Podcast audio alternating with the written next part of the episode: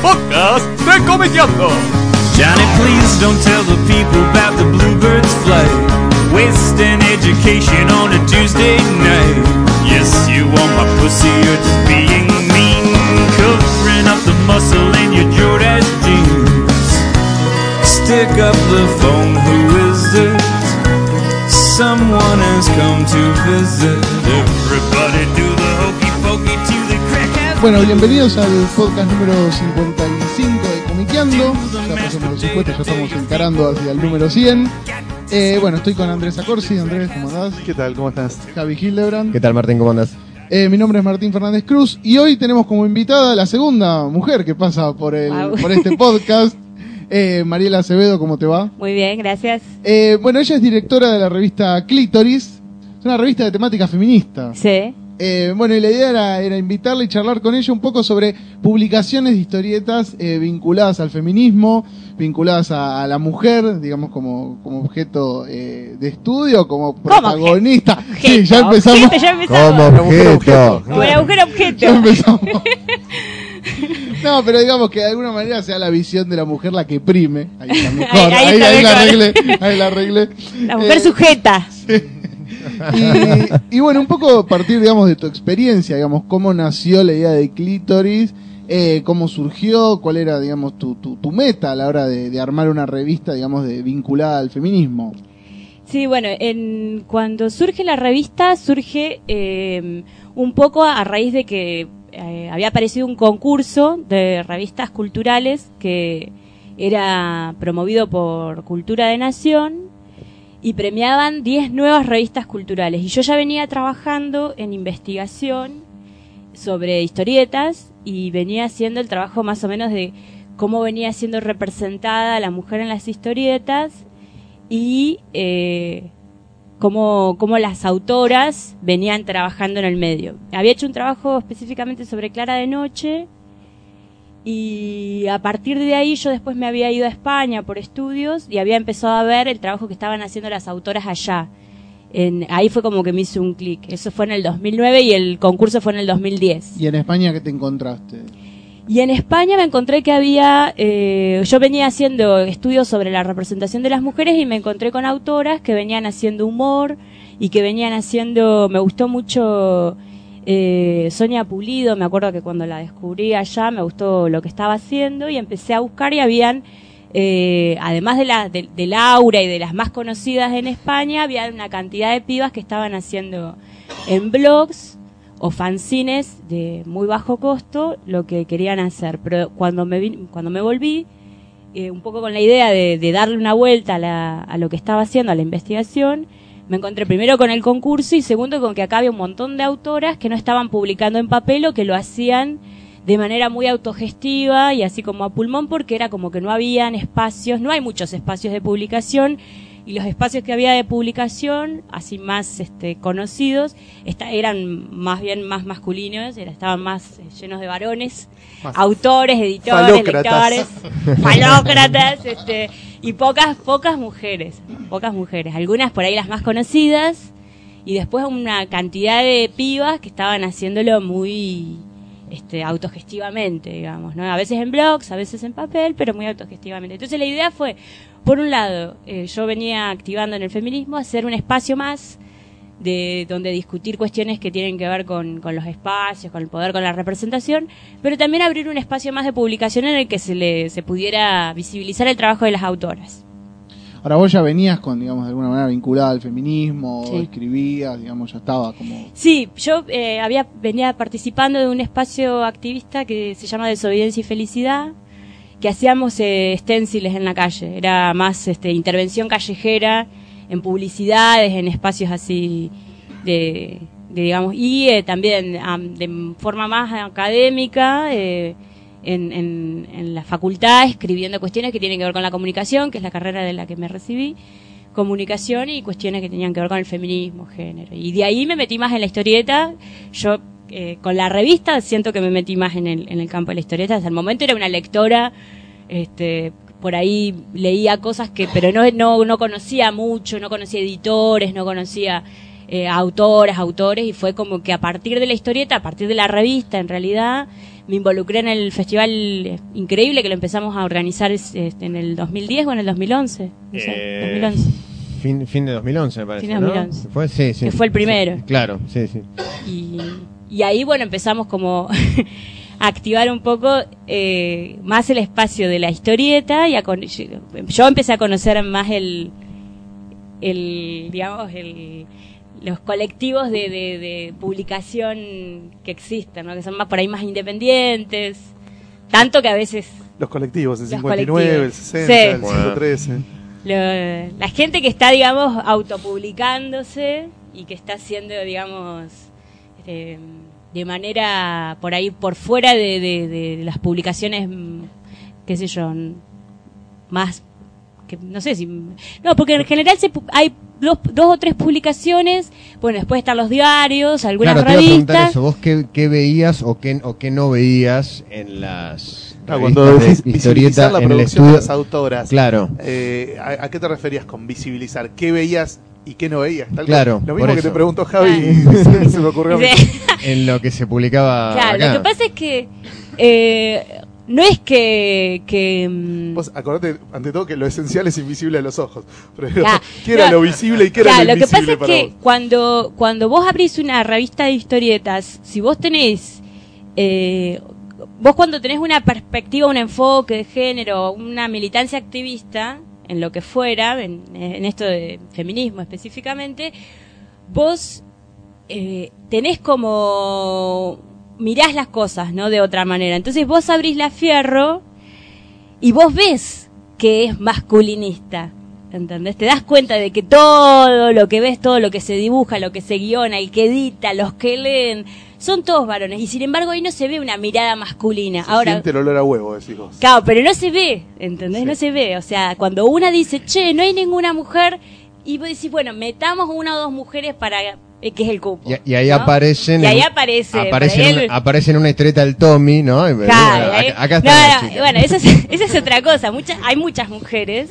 Pero yo lo discutía, me acuerdo con Juan cuando lo entrevisté Sasturay. Me decía, hay muchas mujeres. Y me decía, Sasha, ¿eh? y me nombraba las Dora, protagonistas, claro. ¿viste? Dora. Y me- Sí, están dibujadas, está bien. Pero están dibujadas y están dibujadas por autores. Entonces, bueno, ¿dónde, ¿qué pasa con qué pasa cuando narran las mujeres? ¿Qué pasa cuando las autoras? Y no es porque esencialmente la mujer vaya a hacer algo distinto, es que porque por trayectorias diferentes, por eh, eh, accesos diferentes, miradas diferentes, dan pluralidad, digamos, de, de- no es que vayan a dibujar por ser mujeres diferentes. ¿Se entiende? y la visibilidad tiene que ver con que cuando vos de alguna manera pones el acento, decís, bueno, yo la voy a llamar clítoris a la revista y voy, no voy a excluir a los varones, les voy a dar un cupo, pero voy a, eh, especialmente voy a hacer un espacio donde las mujeres muestren su trabajo y su y su autoría y que narren lo que quieran, porque no necesariamente vos agarrás la revista y no necesariamente hablan de, de, de derechos. Algunas historietas son, qué sé yo, la de Lauri Fernández, Historia de la Guerra, que hace con, Claro, con, con- Reggiani, de es una Reggiani, historia de ciencia De ficción. aventura, claro, en, en el espacio y. Pero bueno, es la posibilidad de crear un espacio más de publicación. Este, Una pregunta que por supuesto ya debes haber contestado mil veces. Hagamos de cuenta que te está escuchando alguien que no tiene idea de nada. De Sí. nada. Que es el primer contacto que tiene con esta temática en la que vos te especializas. ¿Cómo le explicás al que no tiene la más puta idea qué es el feminismo? Para empezar a hablar, digamos, para, para, para empezar a trazar un ABC. Tranqui. O sea, ¿qué es la historieta? La gran mayoría de la gente que escucha un podcast de Comiqueando lo sabe. ¿Qué carajo es el feminismo? Muchos no lo saben. sí. ¿Qué es? ¿La mujer esperando al marido con el palo de amasar para cagarlo a palos porque llegó tarde de la joda? ¿Qué es el feminismo? Ah. De las minas sublevadas para tomar el poder, eh, ¿viste? Las minas con una guillotina donde le van a cortar la chota a los Bueno, varones. esos son, esos ¿Qué son muchos, muchos mitos que circulan Claro, alrededor, pero que alrededor nos del explique un feminismo. especialista, Claro, Sí. claro. Que nos demuela los, los mitos que convenga Exacto, demoler Sí. tal y cual. que, nos, y que nos explique, que nos eche luz en las partes que conviene iluminar. Totalmente. Bueno, sí. eh, yo ayer en la Manzana de las Luces... Sí, estaba, pensando en eso mismo, sí. En la. Manzana de las Luces eh, hicimos un taller que era sobre pensamiento feminista y había mm, participantes varones y mujeres y yo hice una pregunta que en general es con la que cuando eh, pues yo tengo por el activismo y otras cuestiones a veces eh, que dar en espacios de educación formal talleres sobre educación y género. Entonces yo siempre empiezo los talleres con una afirmación y le digo que los que están de acuerdo vayan por un lado y con los que no están de acuerdo para el otro. Y la afirmación La es... cámara de gas. Sí. no, y los que y los que no saben que se queden por el medio, o sea, pero que se desplacen en el lugar, ¿no? Y es es más fácil que, eh, que como mm, verbalizarlo, ¿no? Estás como y además porque te sentís que estás en, en- en un grupo. Y entonces la afirmación es eh, el feminismo es lo mismo que el machismo, pero al revés. Mucha gente está de acuerdo con esa afirmación. Es como parte del sentido común, ¿no? Que, que el, el feminismo es como el machismo, es, eh, es- me han dicho, me acuerdo, no voy a decir, pero un Es el machismo de las mujeres. Claro, eh, un historietista me dijo, es que vos sos muy extrema, me dijo, después de decir vamos a matar feministas. Yo, que- yo no quise matar a nadie, le digo. No, es que tu pensamiento es muy extremo, me dijo. Pero no voy a decir quién, Pero pero... digo, ¿no, no es hacer lo mismo que se está criticando? O sea, supuestamente a las mujeres les da por las bolas, o no, porque no tienen, pero digamos, les molesta ciertas actitudes machistas. Sí. Y decir que el feminismo es el machismo, pero al revés, es asumir esas mismas actitudes, pero del otro lado. Por eso, yo no estoy de acuerdo con esa frase, Ah, pero yo bien. hago esa, yo hago esa afirmación porque es una afirmación muy del sentido común y mucha gente te dice, yo no soy machista ni feminista, Sí. y lo ponen, digamos, en el mismo... Como si fuera lo mismo, Claro. digamos, de Claro, entonces te, te están diciendo, es lo mismo pero al revés, de alguna manera. Yo no Sí. soy machista ni feminista.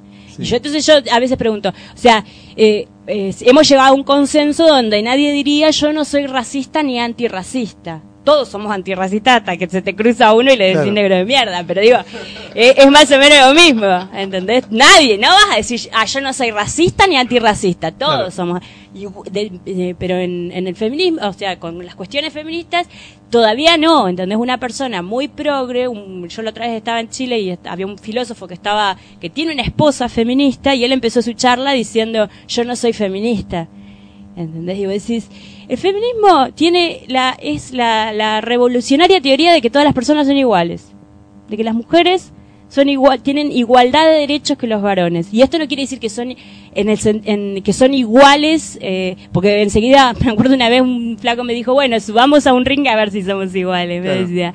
Y no tiene que ver, o sea, no lo tenés que poner en términos biológicos, Tampoco en son términos de derechos. en un ring. O sea, Claro. Es un tipo que, Claro, pero- boxeador con, conmigo y me, En, me- en realidad, el- el- la, la confusión es porque la palabra igualdad pareciera que todos tienen que ser tratados iguales. Y en realidad el concepto es trato igualitario. A personas diferentes, porque son diferentes los varones y las mujeres, le tenés que dar un trato igualitario para que estén en condiciones de tener los mismos derechos o de acceder a las mismas, a- en las mismas condiciones, ¿entendés? a la educación. Es cuestión de derechos. O sea, la diferencia es cultural en, en muchas cuestiones, ¿no? Diferencia que diferencias hay, hay- o sea, el error es pensar que la diferencia y la igualdad son contradictorias. Porque lo, lo de, digamos, el contrario de la igualdad es la desigualdad. Y lo contrario de la diferencia es la identidad, que todos seamos idénticos. Entonces, en realidad, diferencia e igualdad sí se pueden conjugar en, en una, en una fórmula, digamos. Entonces, no, no, es, no es que son contrarias. Somos todos diferentes, pero a la vez tenemos todos derechos a tener en iguales condiciones el mismo trato. Y eso es lo que pide ¿no? el feminismo. Sí, sí, sí. Muy bueno. En cambio, el machismo es el statu quo, que además es una forma de entender que hay personas que por ser mujeres o por ser o por no o por no tener una eh, orientación sexual heterosexual, porque es básicamente la heterosexualidad la que es la norma, son inferiores. Entonces a, a mí en un taller hace poco me decían, yo estoy de acuerdo con el matrimonio igualitario, pero no con que tengan hijos. ¿Entendés? O sea, que se casen, pero que... sí, hasta ahí. Que no se reproduzcan. Eh, que- No vaya a ser que se porque reproduzcan. naturalmente no se pueden reproducir, entonces no les demos este hijos.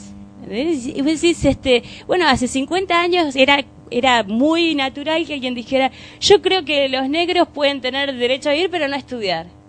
Los negros nacieron para trabajar. ¿Para qué van a estudiar? Si no les da la cabeza. Mirá los músculos que tienen, están hechos para trabajar. Y nadie, o sea, en ese momento era, bueno, no tienen derecho a estudiar.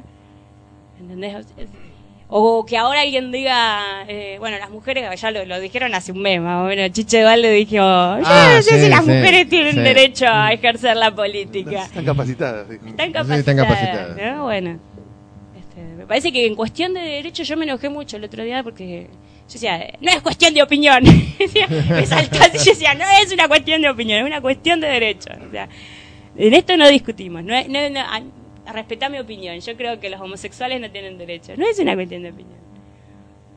Me parece. Me parece que no es una cuestión de opinión. Y vos veías que en las historietas que vos leías estaba como invisibilizada, ninguneada, basureada la función o la representación de la mujer y de los homosexuales. Eso, este, eso vos lo, vos lo veías, lo percibías, te lo contaron, lo, lo viste, lo sufriste. Claro, pues es algo, no sé, por lo menos para mí no, no es algo muy, muy evidente. Claro, vos tenés- Claro. Hay, hay un Sí, yo- detector de machismo. Claro, claro. Y, y- y Eh, anti-homosexualismos, antiputismos.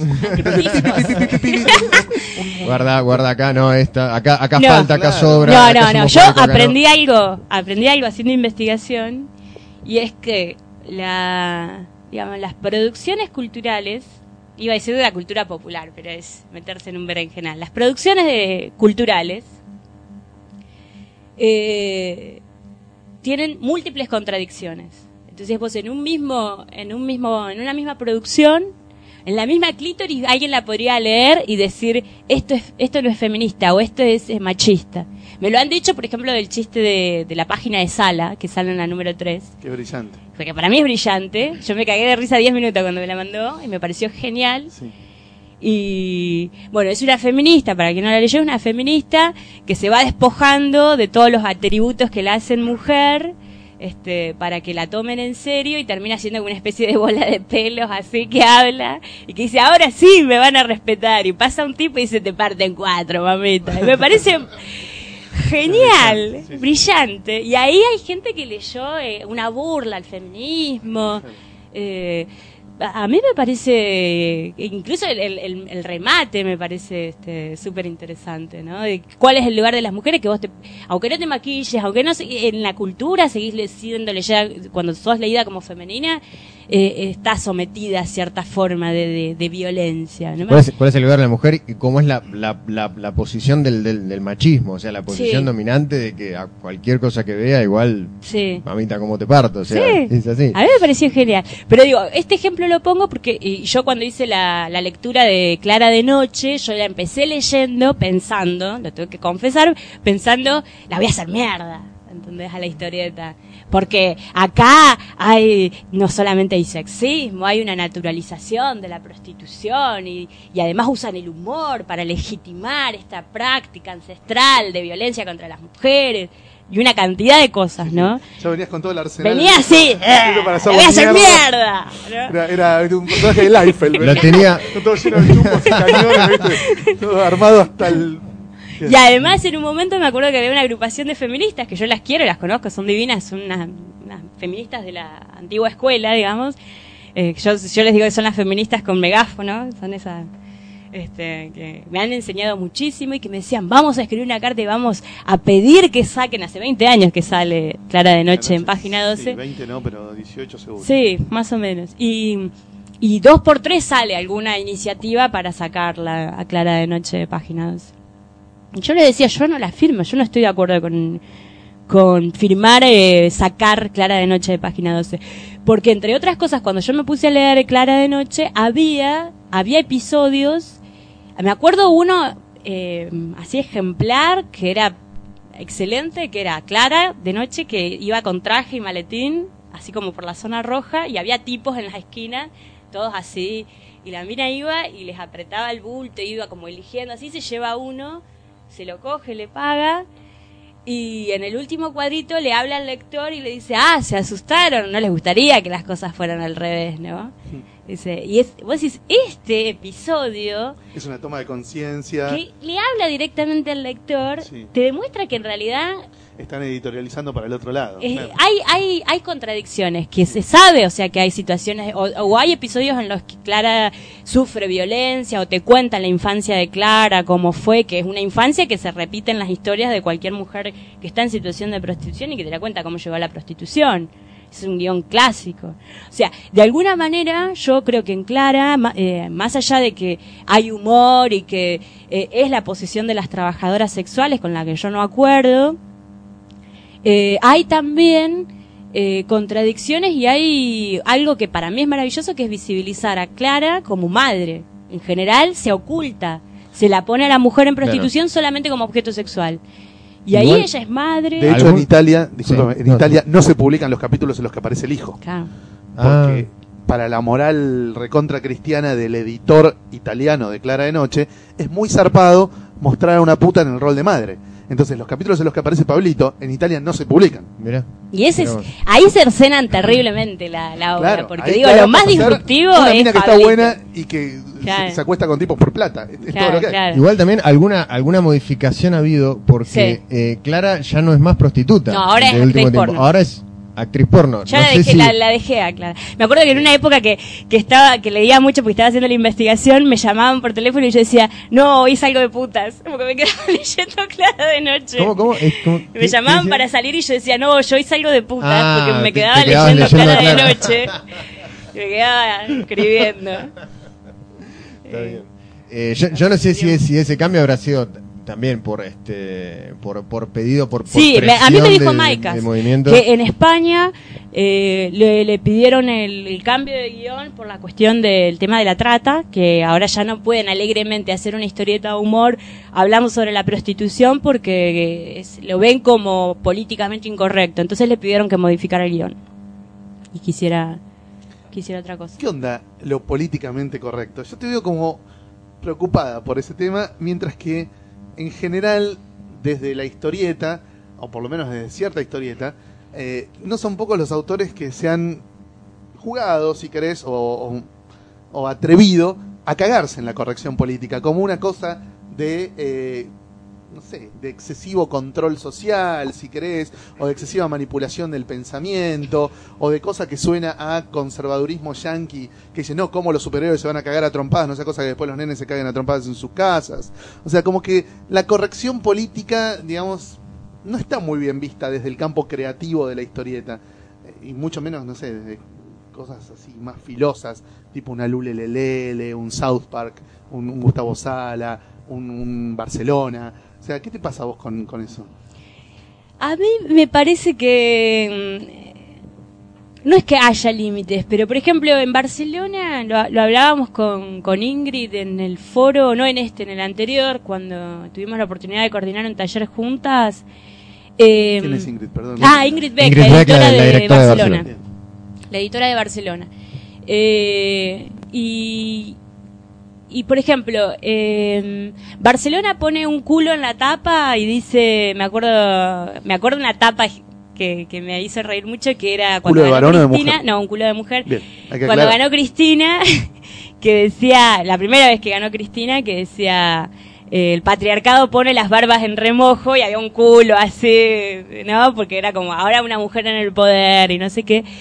Y, y es un poco, eh, o sea, si eso se puede leer como sexismo, estás totalmente sin brújula, digamos. A mí me pasó una vez, digamos, lo mismo, ¿no? O sea, porque vos podés usar ese mismo culo en otra tapa y vos te das cuenta que te está diciendo otra cosa. Yo me acuerdo que venía caminando por la calle y había, estábamos cerca de diciembre, el detalle es importante porque era cerca de Navidad, y había una tapa que tenía un gorrito de Papá Noel con un culo, era un culo y un gorro de Papá Noel encima. Esa era la tapa. Y era una tapa como de Maxim, creo, una cosa así, Sí, o de hombre. Muy pajeras. Sí. Que yo cuando la venía mirando pensé que era Barcelona. ¿Entendés?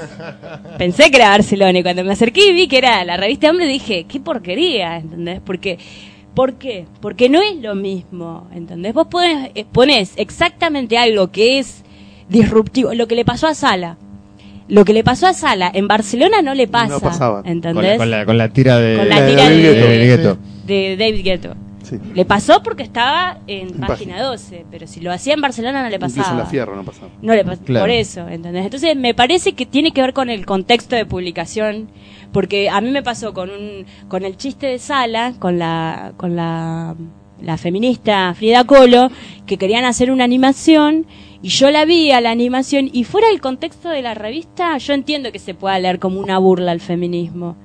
Pero vos lo pones dentro de una revista feminista que está discutiendo ciertas cosas y el contexto de la revista te da un- una forma de leer las cosas y de entender lo políticamente o lo políticamente incorrecto. ¿Entendés? No es lo mismo. Todo culpa de Sala. No, no, no. Quiero decir, Todo. no puedes decir esto es sexista por per se, ¿entendés? Algo no es nat- naturalmente sexista. Vos tenés que ver no solamente la intención del autor, de- en el caso de hacer reír, del humor, de lo que fuera, o de la trayectoria que tiene el autor, también la publicación.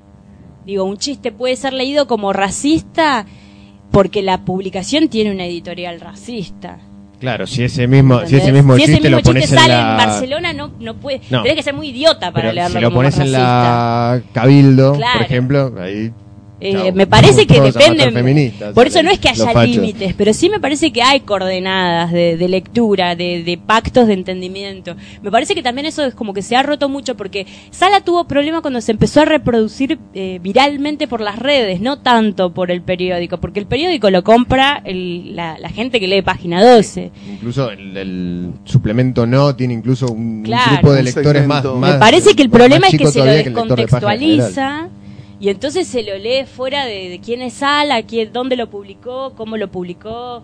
Entonces, y bueno, lo políticamente correcto me, parece que se lee también en esos términos. No es lo mismo leerlo en una en una publicación. ¿Sabes por qué te digo esto? Porque, digo, más allá de- de lo siniestro y jodido y, y- y repudiable que a uno le pueda parecer el tema de la trata de personas, que alguien desde una editorial, sea el jueves, página 12 o Magoya, diga, está mal que haya una historieta que toque en clave humorística el tema de la prostitución, me llena un poquito las pelotas. Digo, eh, son Trillo, bueno, Trillo no está más, Maicas, Bernet, son tipos grandes, saben lo que hacen, son autores de una cierta, de una enorme trayectoria, de probada solvencia, con un apoyo incondicional de un montón de fans, y de pronto viene Juan Carlos Nadie a decirle que porque los noticieros hacen informes sobre la trata de personas, no tienen que, le tienen que cambiar la profesión a un personaje que está hace casi 20 años publicándose todas las semanas. Digo, eh, en un punto, eso me parece desnaturalizador de la función artística de Bernet y de Maicas. ¿Entendés? Como que le están diciendo, mira, lo que vos querés hacer no vale nada comparado con la tendencia del pensamiento políticamente correcto de este mes. Punto. Lo tenés que cambiar. Claro, aparte de alguna manera capaz los personajes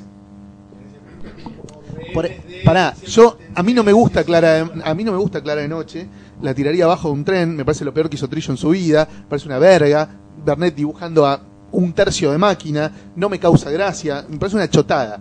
Eh, y por ahí hasta está bueno que le digan no es más prostituta, ahora es actriz porno o cajera del supermercado, a ver si se les ocurren nuevas ideas, porque las ideas de Clara es prostituta y tiene un hijo estaban agotadísimas hace décadas. Ahora, por ahí la beneficiaron creativamente a la historieta. No, no, no quiero decir que la hayan estropeado, ¿entendés? Eh, me, me parece, me parece difícil empeorarla respecto a lo que ya era Clara de Noche.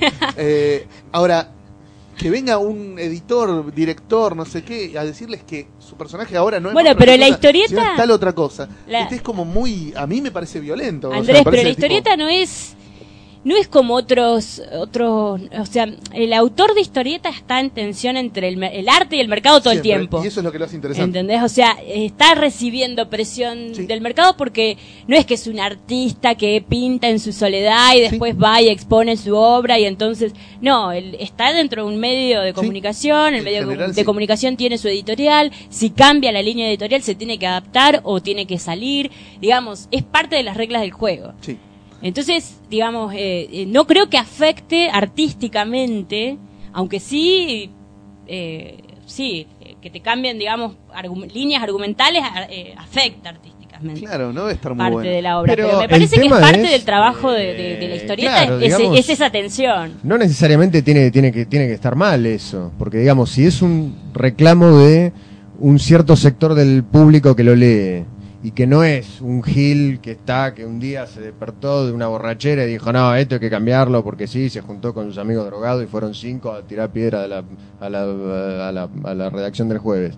Digamos, si se hace un planteo con, con, con argumentos, con, este, con, con, con fundamentos, eso, eso digamos como artista, digamos como, como guionista, ¿por qué no podrías tenerlo en cuenta también? Y digo, ¿por qué Clara de Noche también tiene que ser siempre lo mismo? Digo, como, como vos decías, tal vez eso- esos mismos reclamos hagan, por ahí, no que, no, no que mejore o, o empeore, eso va según cada cada cosa, pero sí que vaya, que vaya por otro camino que no era el que había pensado el autor en su comienzo. El problema no es que cambie, Sí. sino el hecho de que ese cambio te lo. Yo creo que es parte de la regla del Pero juego. es parte de la historieta. Porque así la, la televisión, viste, te dice, ah, Claro. mira, ba- baja el rating, baja el rating, poneme otra cosa. Digo, son las reglas de la O televisión. pasa, pasa en, en- en cualquier cómic que hay un cómic que no vende bien y el personaje dura 5, 6, 10 números y el personaje se lo baja, es lo mismo. Sí, sí, sí. Sí, no Sí, sé. todo cuando- Sí entiendo que las presiones... eh, es raro que, eh, que haya... O sea, me parece que es más movimiento conservador, por eso yo te digo, a mí cuando me han dicho de firmar algún tipo de iniciativa así, yo he dicho que no, porque a mí me parece que... mm, eh, y lo aprendí leyendo, siendo investigadora, digamos, que, que las, la- las cosas las, la- te sirven, o sea, vos las, que esté plasmado, por más que no sea lo que vos querés ver, de alguna manera es la producción de ese momento, ¿entendés?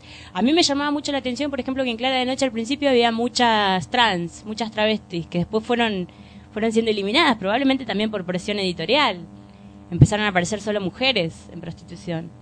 Al principio había travestis, y había viejas también, había, o sea, había un- una fauna que era, Pasaba. era mucho más amplia. Más mostraba. también. Y sí, pero estaba mu- era mucho más interesante para, para, para ver cómo, cómo lo percibían. Mira, eso por no leer mucho Clara de Noche, eh, nunca vi el proceso por el cual de pronto desaparecieron los travestis de Clara de Noche. Sí.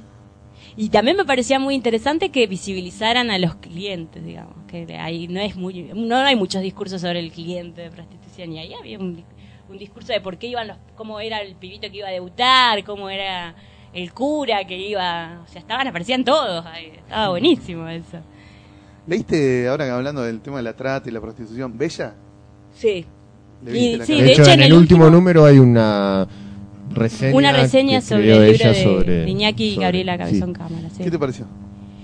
A mí, eh, una cuestión, yo no me puedo separar de ideología, o sea, eh, para mí el libro es muy fuerte, este, es, poéticamente es bello, eh, me gusta lo que hace Iñaki, pero a mí me- yo no estoy totalmente de acuerdo con eh, entender el problema como el problema de la trata, ¿entendés? separándola de la prostitución. O sea, como si hubiera una prostitución mala porque es forzada y a esa pobre piba se la tortura y además es una víctima inocente porque a ella la secuestraron, ella no quería. Y después de la prostitución que está bien, que está bien porque la mujer la eligió, porque le gusta, porque lo hace, porque no quiere ir a limpiar pisos y toda una cantidad de discursos que digamos dicen, bueno, esta prostitución eh, me parece que buena, claro. sí, me parece que eh, esa división tajante es peligrosa porque eh, las, las, las mujeres o las personas trans que llegan a la prostitución no llegan a la prostitución a los 18 años cuando cumplieron la edad legal de poder, no,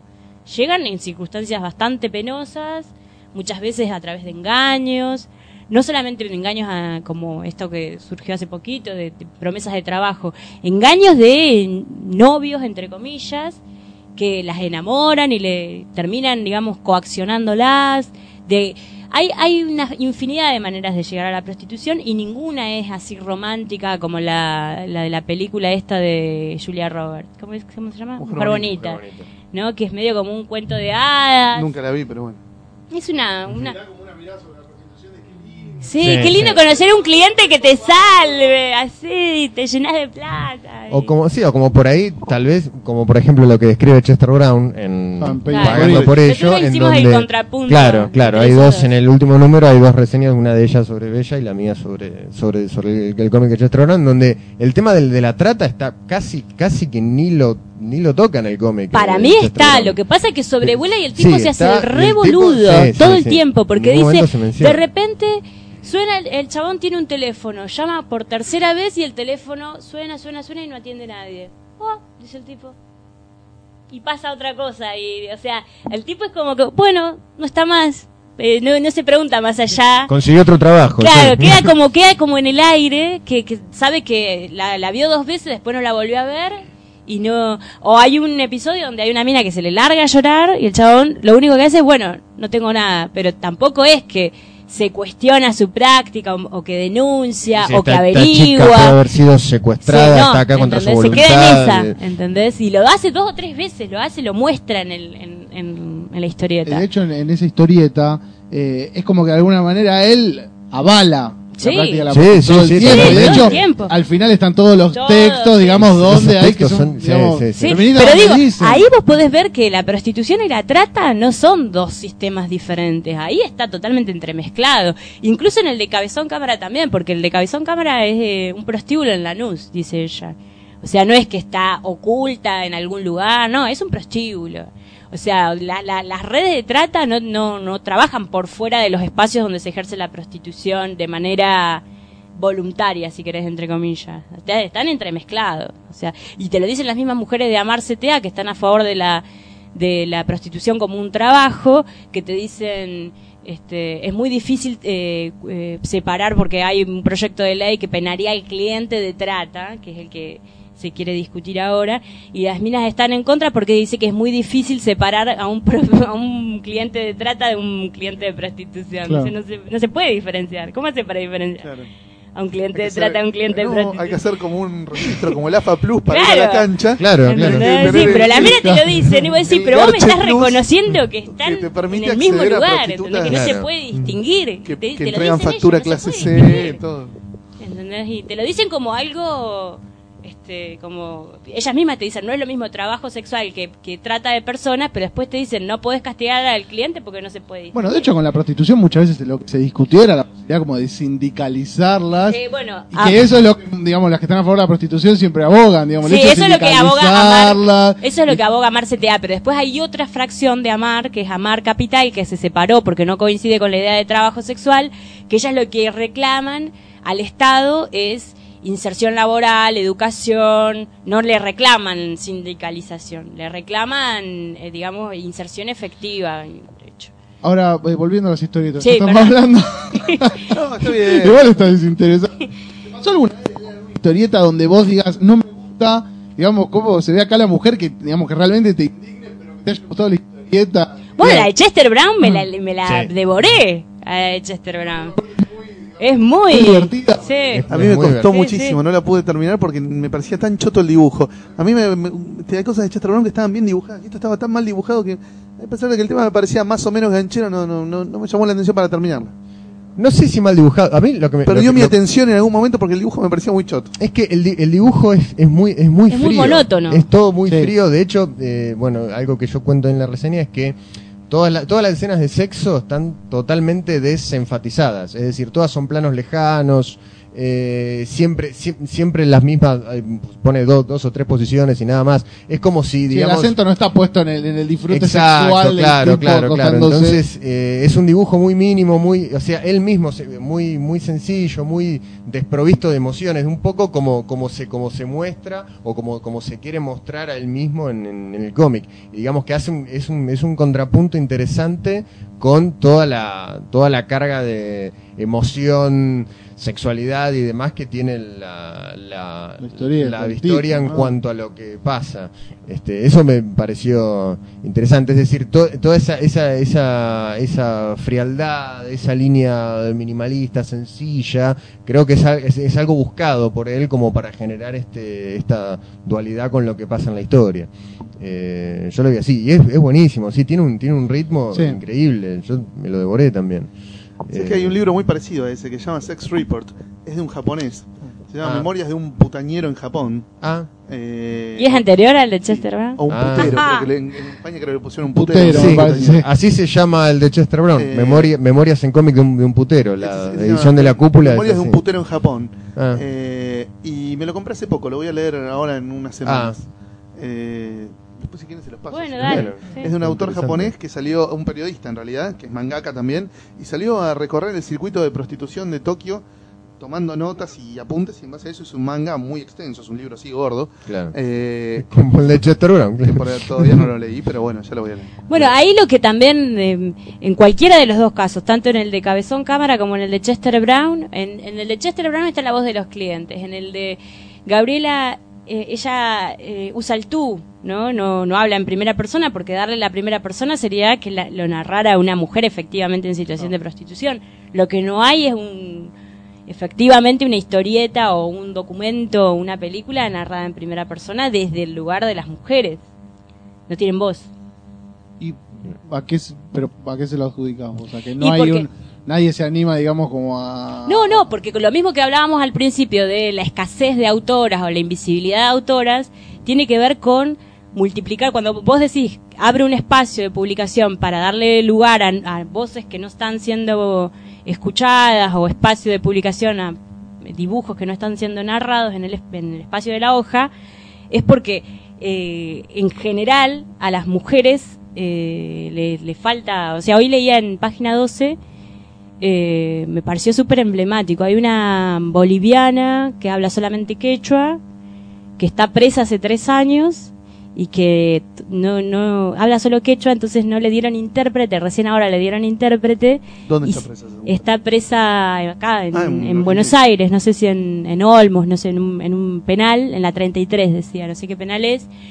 Y, y vos decís, esa es la, imagen, ¿entendés? La mina no tiene voz. O sea, hace tres años que está expresa y ahora que le dieron un intérprete, pudo decirle al intérprete que no entiende nada. O sea, lo primero que le dijo en quechua fue, no entiendo nada de lo que me dicen, porque le hablan en español, la acusan de un crimen y no puede decir, no se puede defender, no, no tiene voz. Para el Estado no tiene voz, no habla.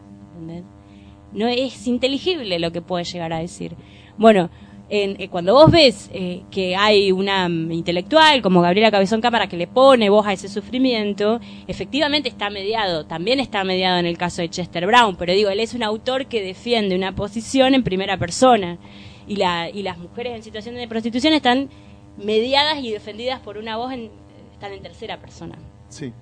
En el caso de Gabriela Cabezón Cámara en segunda, ¿no? Claro. volvías sobre el tema de eh, que como que descubriste toda esta camada o esta un montón de chicas autoras de historieta que estaban invisibilizadas o que por ahí no tenían mucho acceso a medios donde publicar y demás y en parte por ese lado se te ocurrió lo de generar eh, la revista Clítoris para, para nuclear esos trabajos y que, y que se pudieran ver.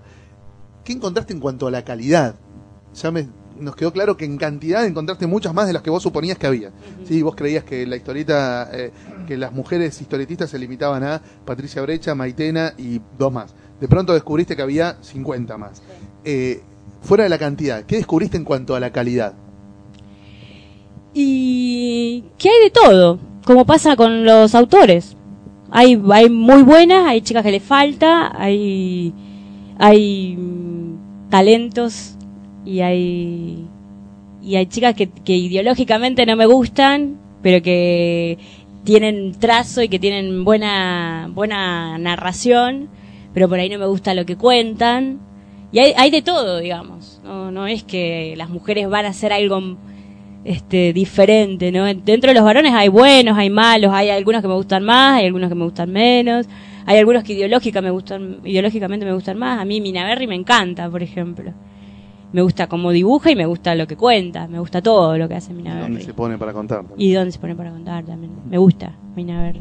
Es que Existe, por ejemplo, la posibilidad de que alguien ojee o compre o lea detenidamente la clítoris y diga, la mitad de estas minas están acá por ser minas, no por ser buenas. No, eso o es más es, gays, ponele. es no más sé. complicado que eso porque eh, O sea, no, no estás haciendo el club de los varones, pero al revés. No, no, es más complicado que eso porque, por un lado, eh, tiene que ver con que la revista no paga las colaboraciones. Bien. Entonces, eso ya es... Como que a eh, caballo regalado no se No, no, no quiero decir eso, me tetas refiero- este caso. Eh, me refiero a que me refiero a que por un lado eh, nosotros le pedimos a la gente que nos gusta y mucha gente es muy amable y, Y tiene muy buena onda en coparse con la revista pero también valoramos el trabajo y es cierto que, que no estamos pagando ese trabajo entonces hay gente que te dice no yo si no es si no hay plata no no, No puedo colaborar. no dibujo Claro. Y hay gente que te manda algo que por ahí no te gusta tanto, pero que tiene una buena idea y que te lo manda porque quiere participar de la revista y la revista le puede dar ese espacio y la revista lo abre al espacio. Entonces es desparejo en ese sentido, porque eh, no somos una revista que editorialmente dice, bueno, vamos a tener estos estándares de calidad, claro, claro. porque si vos tenés estándares de calidad tenés que pagarlos también. O para exigir en tiempo, ¿entendés? Mandámelo la semana que viene. No me lo mandaste, quedaste afuera. no, sistema- te banco. O sea un sistema de que. producción más parecido al del fanzine, digamos. Sí, A pesar de que por ahí la calidad de impresión, el Sí. formato, incluso el circuito de distribución en el que trabajas, tiene más que ver con Sí, el de las, sí. las publicaciones profesionales, digamos. Eh, el sistema de cómo vos producís los contenidos de la revista tiene más que ver con el fanzine. Y el sistema de distribución también, porque nos movemos, o sea, donde vendemos y donde nos, donde nos va bien es en los espacios, no tanto en los espacios de historieta, a veces en los espacios de historieta nos va bien, en el Crack Sí, nos fue bien y en el en Comincópolis Comincópolis. fue bien, pero a veces eh, depende, porque ya por ejemplo ahora que viene el festival increíble, que es el 20, paso el chivo, el 20 de octubre estamos en la Casona de Flores, eh, desde las 3 de la tarde, eso Son es... al final los chivos igual, pero no Bueno, importa. bueno, bueno, pero es la casona de Bueno, eh, ahí eh, no sé si vamos a vender también, porque en el Festival Increíble vendés muy bien cuando salís con una novedad. Y es- la, la revista ya tiene por ahí un mes y medio, dos en la calle.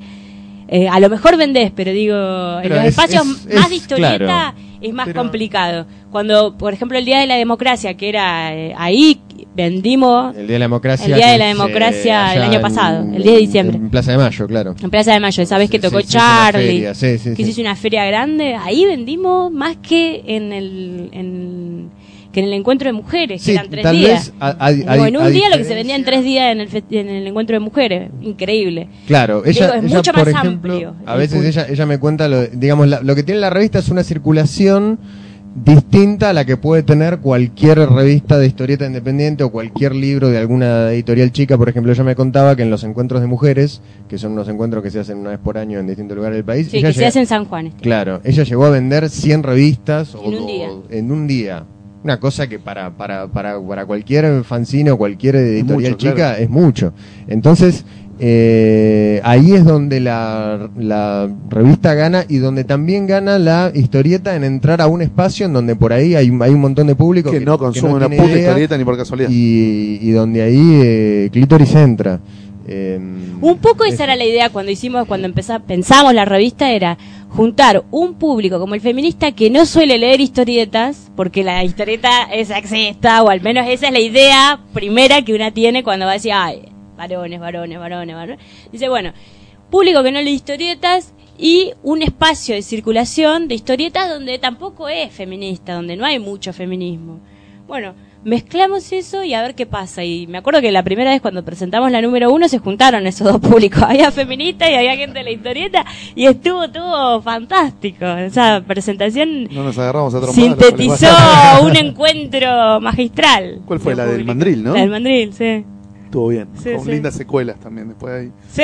Siguió la historia. Sí, uh, sí, sí. estuvo- Eh, después, otra cosa que te quería preguntar. ¿Viste que las revistas para mujeres, Sí. tipo Hola La, o en alguna en una época, no sé, ahora La Para Ti, que yo, tienen como sus propias historietas, ¿no? Donde Sí. contratan a dibujantes mujeres para hacer historietas pensadas para el público, no del público femenino, ni mucho menos feminista, No. sino para el público de esas revistas. Sí. Vos lees ese material, te, te resulta curioso, te resulta nefasto, te resulta interesante, lo ves como una forma de entrar con la historieta a un circuito que habitualmente no lee historietas, como decíamos recién con, con Clítoris. ¿Cómo, qué, ¿Cuál es tu mirada de, de esa producción?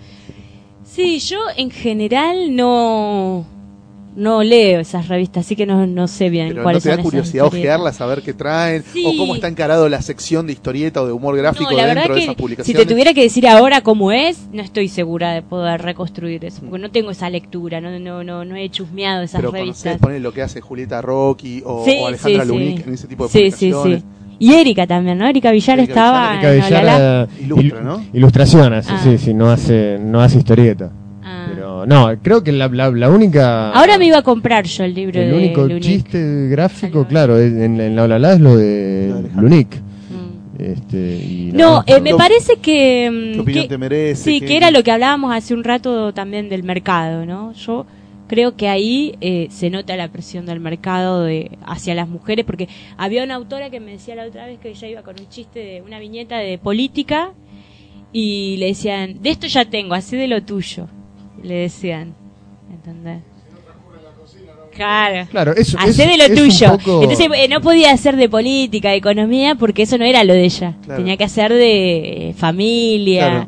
eh, te encasillan en eso. Y me parece que pasa un poco eso.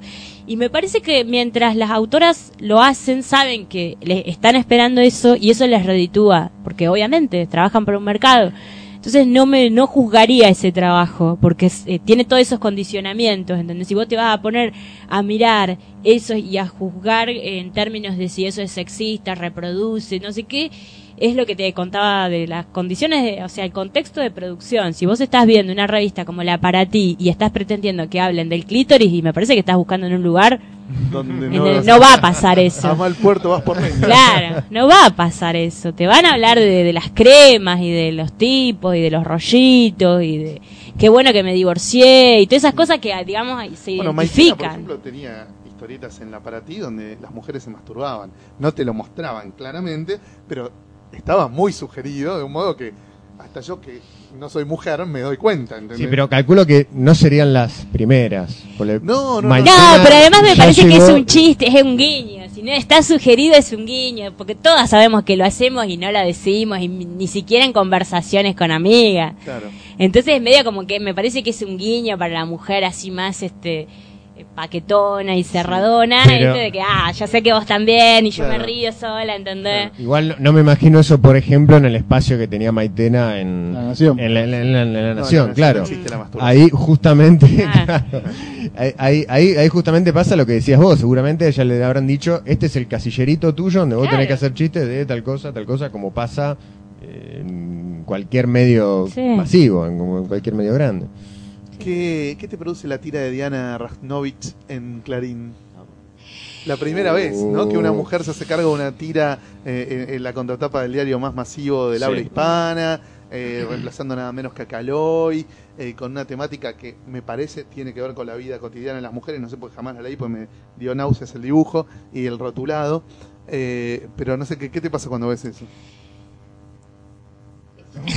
Toma aire. toma- Es que es complicado porque Diana es una persona que es una amiga, yo la respeto. Sí, Eh, ella de hecho publicó en la revista, en la número uno, Sí. eh, es feminista, eh, ha trabajado para Lugar de la Mujer, que es un espacio emblemático del, del movimiento feminista acá en Argentina, y, y tiene una, un activismo feminista que ella lo traduce en sus tiras. Por ejemplo, en, en la, en la nota que nosotros hacemos de, de la participación de, de sus dibujos en el ayuntamiento, no sé si es de, de Sevilla, no es, pero es un ayuntamiento en España que ella se dio las, las viñetas y las eh, que eran contra la trata de personas y las hicieron en posavasos.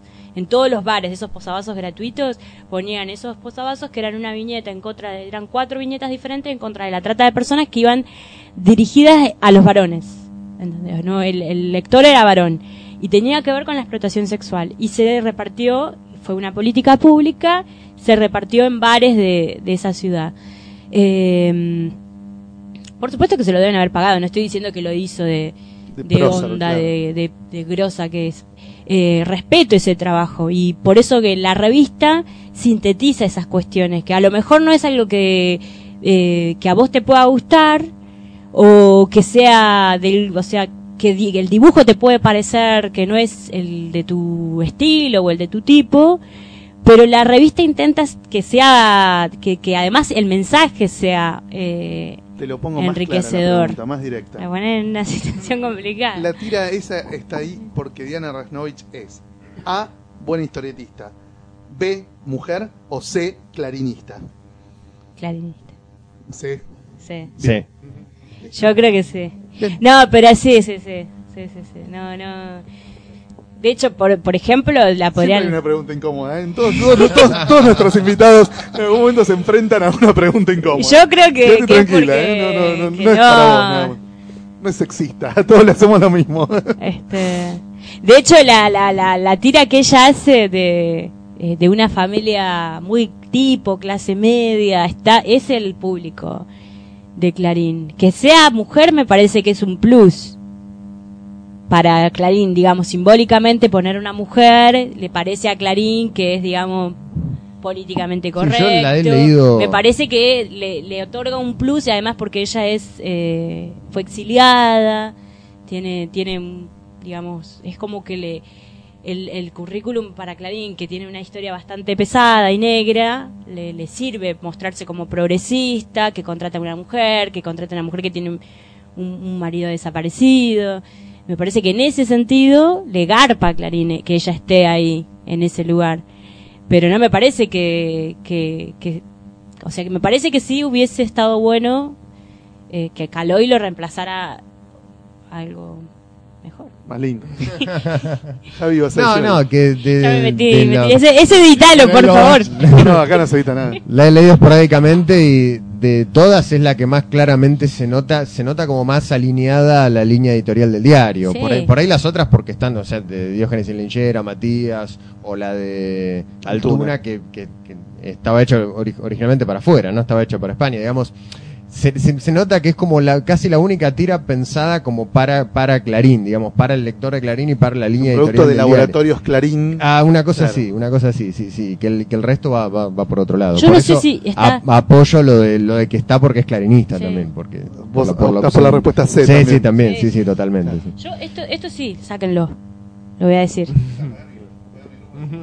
Ah, no, lo digo, lo digo. Bueno, pero igual sacan. Me parece que no está viviendo acá, en Argentina.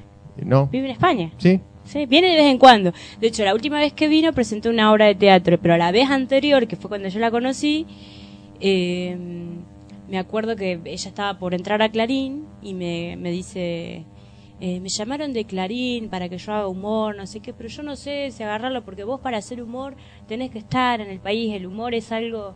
No, yo no, yo estoy en España, ¿no? ¿Viste? Co- co- co- El humor es algo que tenés que estar todos Sí, los días, el ¿viste? día a día del El país, día a día. digamos. Me dice, por ejemplo, yo recién me acabo de enterar que hay algo que se llama la cámpora.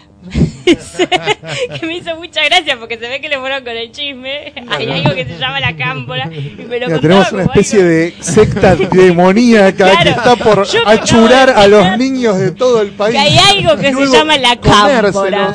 crudos que se llama la cámpora. Y, y- y eso, digamos, desde España no se había enterado que había algo que se llamaba la cámpora. Entonces no podía hacer chistes de eso tampoco. ¿entendés? Tenía que estar acá para, para poder hacer chistes de la cámpora. Claro.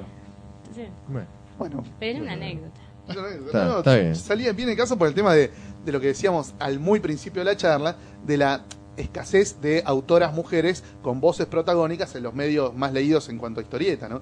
De los cuales obviamente la contratapa de Clarín es, es emblemática hace 40 años. Entonces por eso venía, venía el caso el tema de la tira. ¿Qué te parecía a vos como, como mujer y desde tu propia mirada feminista eh, este espacio ocupado por una mina? ¿no? Sí. Bien, eso. está bien. Bueno. Vos tenías otra pregunta, me parece, Martín. No, no, no, yo en realidad quería, pero me parece que ya nos vamos a ir para lo que es el segundo bloque. Yo le quería preguntar a ella bien cómo veía ahora, digamos, lo que es la historieta. Pero vamos a un tema y, y seguimos Dale. con la entrevista. Bueno, listo. Una pausita. wonder why no one said a word. Don't you like it on the slide? Don't you like it till it hurts? Have I been on your mind? What's a voice without a sound? Something in your head you've been fighting all along.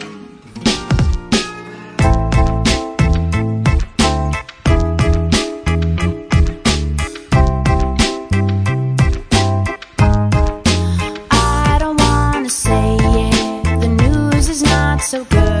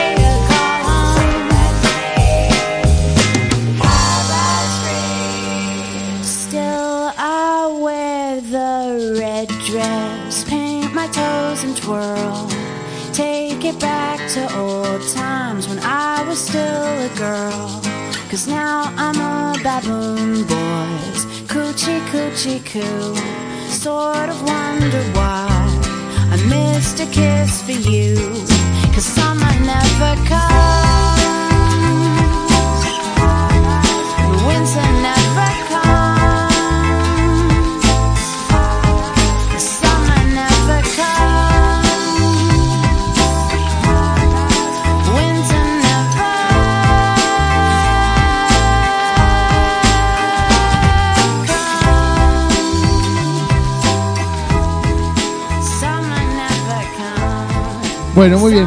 Eh, la idea para el segundo bloque era un poco hablar, ya moviéndonos más a la historieta mainstream, un poco hablar de cómo, digamos, cómo es representada la mujer en muchas historietas que quizás eh, apuntan, no sé si decir un público masculino, y apuntan las historietas de superhéroes a un público masculino, digamos, están pensadas para un público masculino. Pero bueno, ¿cómo es la representación de la mujer y qué tanto trabajan las mujeres eh, un poco en, ese sector? Que digamos que históricamente la historieta de superhéroes no tiene mucha una presencia femenina fuerte, ni desde las autoras, y muchas veces ni desde los personajes, ¿no? Porque un poco lo que hablábamos antes, ¿no? Siguen siendo a veces mujeres pensadas por hombres y pensadas sobre cómo el hombre, el lector masculino, quiere ver a la mujer y cómo se siente cómodo con una figura eh, de una superheroína. Y Mm. Bueno, vos ahí creo que ya sintetizaste todo lo que yo tenía para decir. Ahora lo, lo explayamos, lo explayamos. Hay que desarrollar. No, me parece bastante claro que en, el cómic así de, de- de aventura y acción con superhéroes o, o aventureros o lo que sea, eh, está claro que la mina siempre tiene un rol bastante choto. O sea, incluso cuando la mina es protagonista, es una mina pensada desde el varón, pensada desde la fantasía del varón de cómo sería la mina copada, perfecta, sexy o algo, ¿entendés? Eh, nunca inteligente ni sensible ni ¿viste? Ni, ni siquiera, a veces, muchas veces ni siquiera autosolvente, ¿no? Digamos, No. de sacarse ella misma del peligro, siempre necesita Pero- la ayuda externa. Pero además me parece como me parece tan grave que ni siquiera hay villanas grosas, ¿entendés? O sea, por ejemplo, nombrar una villana grosa del universo Marvel. Cri cri, Sí. cri cri. Sí. No Sí, hay. no, no hay. O sea, no hay una villana grosa. Lo- las, las minas que son más o menos grosas y malas, en algún momento las hacen buenas. ¿Entendés? En algún momento que yo, Mystique estaba en X Factor con, con Sabertooth, ¿te acordás que se hacían medio Sí. buenos? O que hacían tipo Escuadrón Suicida. Bueno, que Black Widow. Black. Black Widow, estaba pensando Black en Widow eso, empezó claro. mala, se hizo buena. Scarlet Witch cada tanto la hacen mala simplemente porque es muy poderosa, pero después la vuelven a hacer buena. White Queen pintaba para villana grosa. se Ah, es hizo verdad. Eh, o sea, en general no se bancan el rol de la villana, ¿entendés? O sea, hasta ese punto pasa, me parece, la tendencia de no darles protagonismo a las minas. Eh, como que ni siquiera son la amenaza. No solo son la, no son la pulenta, tampoco son la mala, ¿entendés? Siempre son un papel secundario, Nacional B. Eh, hay minas importantes en, lo- en los cómics de superhéroes. Eh, pero no son, eh, o sea, no aspiran a un protagonismo muy grosso. Por ahí, qué sé yo, Wonder Woman tiene enemigas mujeres, pero ninguna tiene onda. O sea, al lado de Wonder Woman, Chita es una estúpida. O sea, si yo soy Wonder Woman, le pego un soplamoco que no la ves nunca más a Chita, ¿entendés? Bueno, Wonder Woman también tiene como una onda más compasiva que el resto de los chabones, entonces les perdona medio la vida a las villanas y por eso se les reproducen. o a veces se dan vuelta y se hacen buenas. Bueno, en un primer momento a mí una, una- un personaje eh, mujer que me había gustado mucho era Harley Quinn. En un primer Claro. momento, como la habían pensado, que bueno, Bruce es que en un primer momento era una mujer era más, un personaje muy más interesante. compleja, más, con, más, con más aristas, ¿no? Que presa del amor. Claro. Yo creo que Catwoman por ahí, ¿no? También es un personaje No, que tiene bueno, cierta ambigüedad. No. No, no, Ah, pero mira, digo, vestida en, en- encuerada.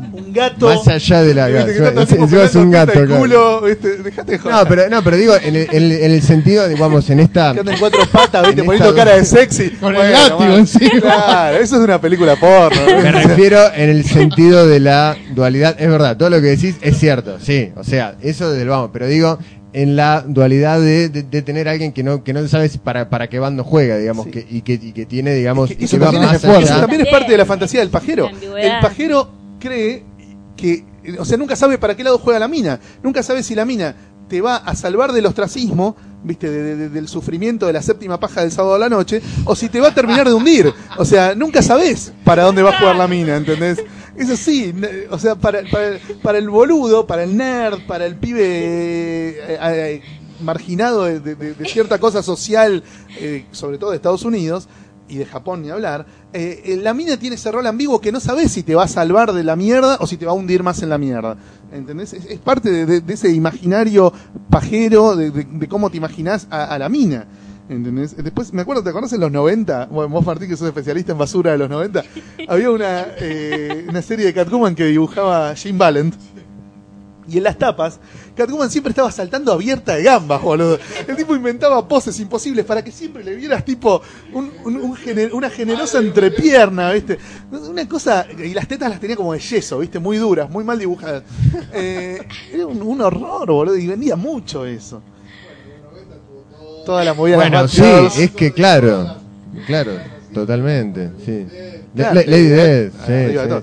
sí. Toda la movida de las Batgirls, que fue siniestro, eran unas minas agresivas, jodidas, armadas hasta la concha, que lo único que hacían eran actos de violencia atroces. Con unas tetas que les con tapaban los tetas ojos. gigantes, con espadas gigantes, Sí. ¿entendés? Todo por la onda muy Lorena Bobbitt, ¿viste? Venía muy, muy esa, esa, esa cosa. Sí, era, era muy, muy macabro. Toda esa, esa utilización de la mina como, como especie de amenaza sobrenatural, ¿viste? Una cosa bastante jodida, me parece. Que en, digo, en los 90 hab- de repente empezaron a agarrar muchos, mu- digamos, dibujantes que hacían a las superheroínas o a las villanas y todo como minas, digamos, tipo tapa de Playboy. O sea, eso empezó porno. a vender mucho. Cuando antes capaz no eran, digamos, a las mujeres no las dibujaban de esa manera. No, las dibujaban sensuales, estaban todas buenas, nunca hubo minas feas en los cómics. Viste, parece Rosario. ¿Por qué no hay minas feas? La puta que los parió.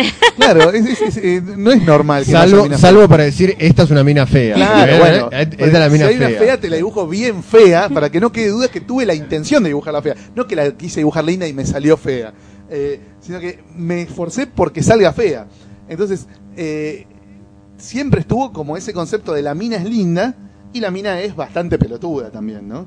La mina es una mina a la que hay que rescatar de las garras del villano o que está en su casa sin hacer nada, tipo Elena, Martita, hagan algo, hijas de puta.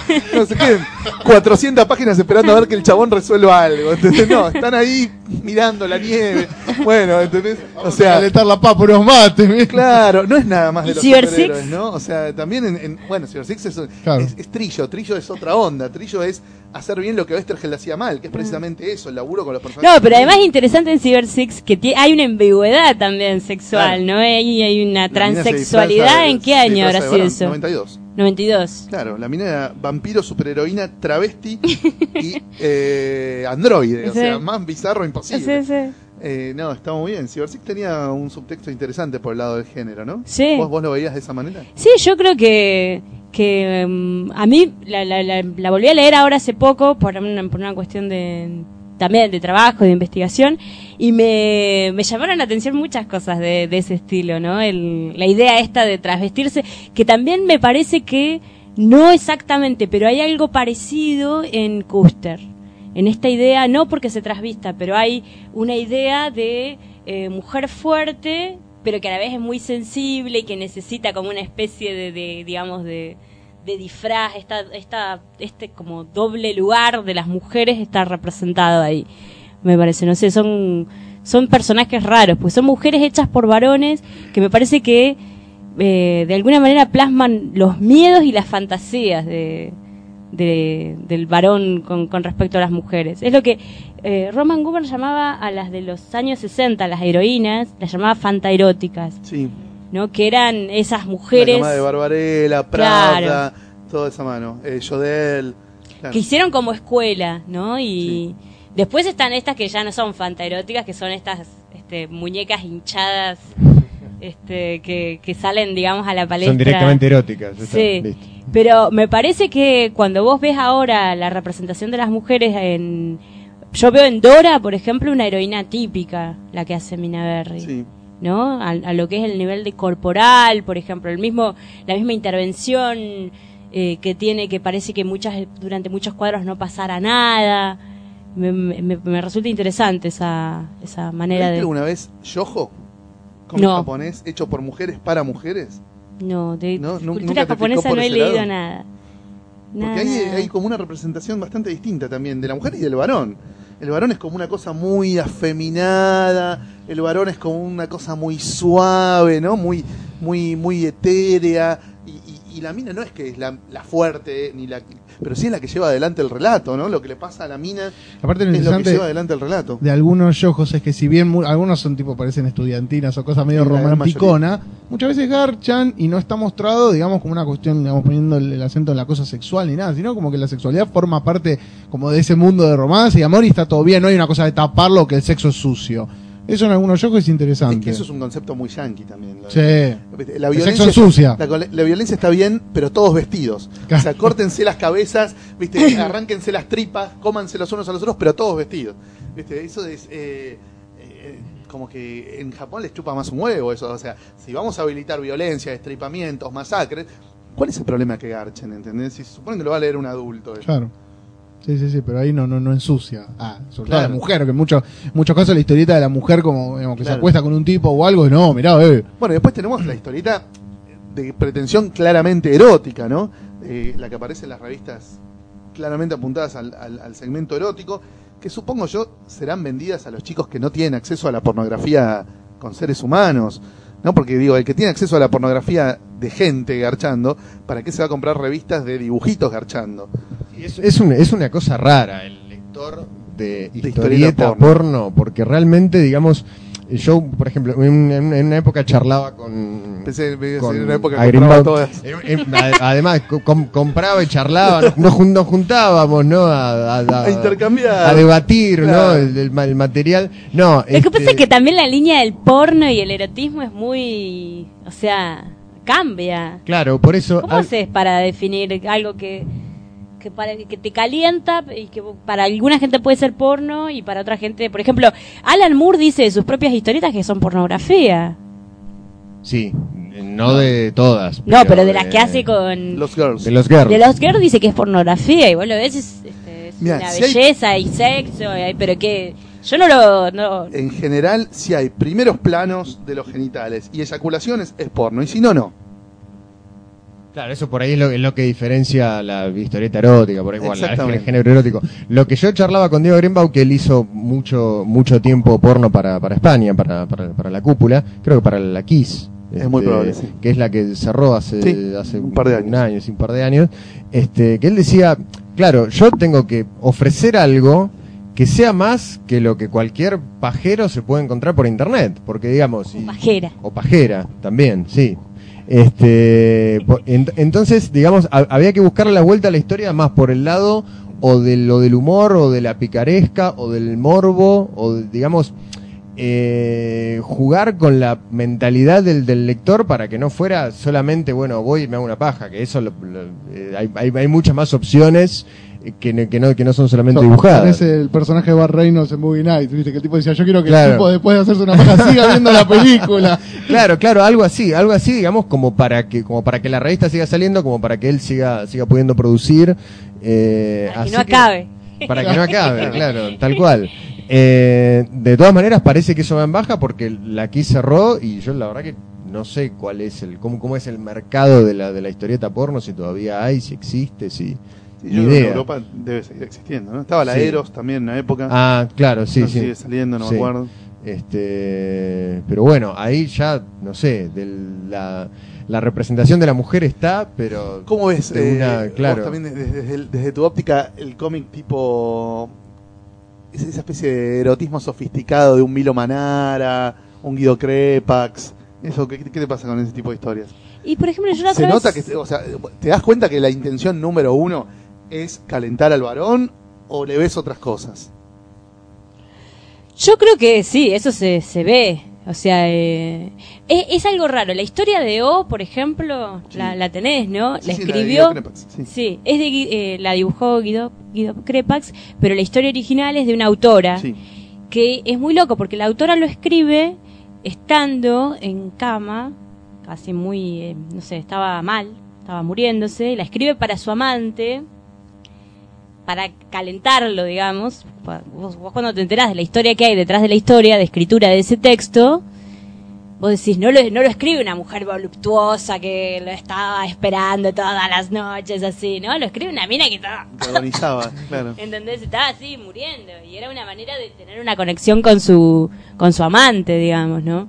Además la historia es una historia de sadomasoquismo, donde la muj- las mujeres están como en un lugar de sumisión, pero que lo disfrutan, que aprenden a disfrutar ese lugar de sumisión, pero que a la vez es un juego, ¿no? Que te divertís jugando ese rol, pero no es que sos sumisa, la estás jugando de sumisa y te divierte ese rol. Digamos, cuando vos entras en, a ver las cuestiones en, en, en sexualidad, de sadomasoquismo, eh, el sadomasoquismo o, la, o las parejas swinger son las que están más normatizadas, digamos, tienen reglas, no podés romper esas reglas, o sea, no es, es parte del juego, tenés que cumplir esas reglas, ¿no? Y en una pareja normal, digamos, en una pareja también hay reglas, pero no son tan estrictas, no hay un, un reglamento que tenés que seguir y si lo rompiste, ¿entendés? O sea, están las reglas tácitas más, Claro. más que nada.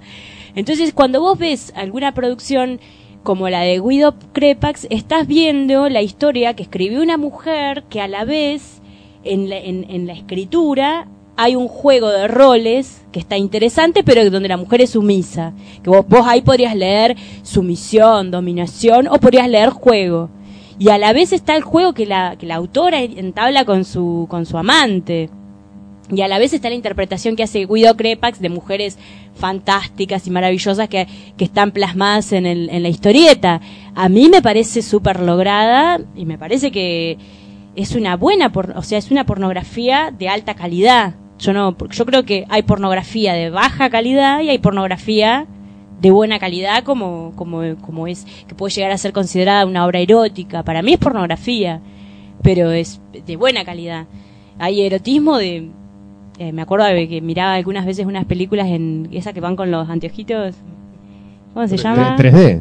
Pero había un canal, ¿cómo se llama? De Film Zone. Film Zone. Ah, Zone. sí. Mostraba unas películas eróticas de Sí, que vos tenías que, te decían que te tenías que poner los lentes. Softcore era Softcore. Claro. Bueno, eso no era pornografía, No, era erotismo. No, no, claro. de- Pero porque, claro, si no, no había primer plano de los de baja calidad. Bueno, claro. pero digo, es porque a veces se piensa que el erotismo es alta calidad y la pornografía baja calidad. No. No, hay pornografía de buena calidad y pornografía de esa musiquita que te ponen, ¿cómo se llama esa musiquita? Música funcional que te ponen Claro, en el la- dentista, que sí. hay planos que te repiten con esa musiquita, que es un horror, vos decís, a mí se me, se me seca cuando yo veo una imagen así, porque la verdad que te la Te repiten, la imagen tres, cuatro veces con la misma musiquita del dentista, boludo. Te genera el efecto contrario, Me- digamos. todo lo contrario. Pero me parece que la pornografía tiene potencial en el sentido de que hay pornografía que degrada a la mujer. Pornografía eh, violenta, digamos, ¿no? O de que no sé si, pues, ah, supongo que excitará a un sector, no sé si a las mujeres. digo, las mujeres aprendemos ese lugar de sumisión, entonces puede haber mujeres que disfruten eh, algún tipo de pornografía violenta, pero después hay una pornografía que no es la pornografía para mujeres que se está hablando últimamente, que hay todo un estilo de supuestamente de autoras pornógrafas, que en realidad yo no estoy tan de hacen como una cosa media soft que dicen que es para mujeres, no sé si está muy bueno. Yo, las cosas que he visto no, no- no- no me han gustado mucho. Pero después hay, me gusta a mí la pornografía, esa que es la, la, la parodia de la pornografía. Por ejemplo, cuando vos agarras todo ese universo de superhéroes y haces con eso algo, por ejemplo, en historieta pornográfico, esa Sí. parodia del superhéroe Sí. o esa parodia de los cuentos clásicos, eh, lo de lo de Alan Moore es una parodia también de los cuentos clásicos. Sí. Yo diría que es una parodia. Es una reinterpretación, te diría. Bueno, es una reinterpretación, pero puede ser le- leída en clave paródica. Hay algo, en la, en la pornografía hay algo de parodia porque hay algo, algo de, de- juego. ¿Se entiende? Hay algo de hagamos que soy cenicienta y, o hagamos que estoy dormidita y soy y vos venís. O sea, esa idea de jugar. ¿Entendés? De jugar roles, de divertirse disfrazándose, que me parece divertido. Después hay otra otra pornografía y, y hay, hay hay de buena y de mala calidad esa, porque también hay alguna cosa que yo he visto que son que son se disfrazan pero no pasan de lo Las de tortugas vi- pero bueno, a mí me, gusta esa, ese costado divertido de la pornografía. Claro, de- y que incluso también se puede tomar, digo, la parodia porno y también lo porno en general como una cuestión contracultural también. Digamos, Sí. en, en cuanto a, en cuanto a las parodias de los superhéroes, por ejemplo, esto que, que hablamos hace un rato, de que podés hacer lo que quieras con la violencia, pero no se puede mostrar garche, no se puede mostrar gente en pelotas, digo, hacer, hacer eso, tomar eso con esos personajes también es una, es una respuesta Sí. al conservadurismo, a la Bueno, pacatería a mí me gusta del- mucho este, del este director, es Watson, ¿es? El de, mm, el de Pink Flamingos. Waters. Waters. John Waters. John Waters. John Waters. Waters. Este Roger chabón. Waters Roger. Waters. Eh, este chabón, eh, de Baltimore es. Sí, ¿no? sí, sí, sí. Este, bueno, que tiene ese costado muy contracultural y muy bizarro claro, de agarrar lo, el- lo potencial que tiene de, de- de disruptivo la pornografía, ¿no? Ese lugar Es que lo piensa desde, desde ese Desde lugar. Claro. desde, el lugar, exacto, Claro, claro, desde el demostrar lugar, eso, de- desde el lugar de la provocación. Eso me, me parece interesante. Pero después hay una cantidad de pornografía comercial, que es esta de musiquita de, de dentista, que me imagino que funciona, que tiene su público, porque además es una industria y mueve mucha guita y todo. Pero me parece que es como ir a comprar genéricos al supermercado, ¿viste?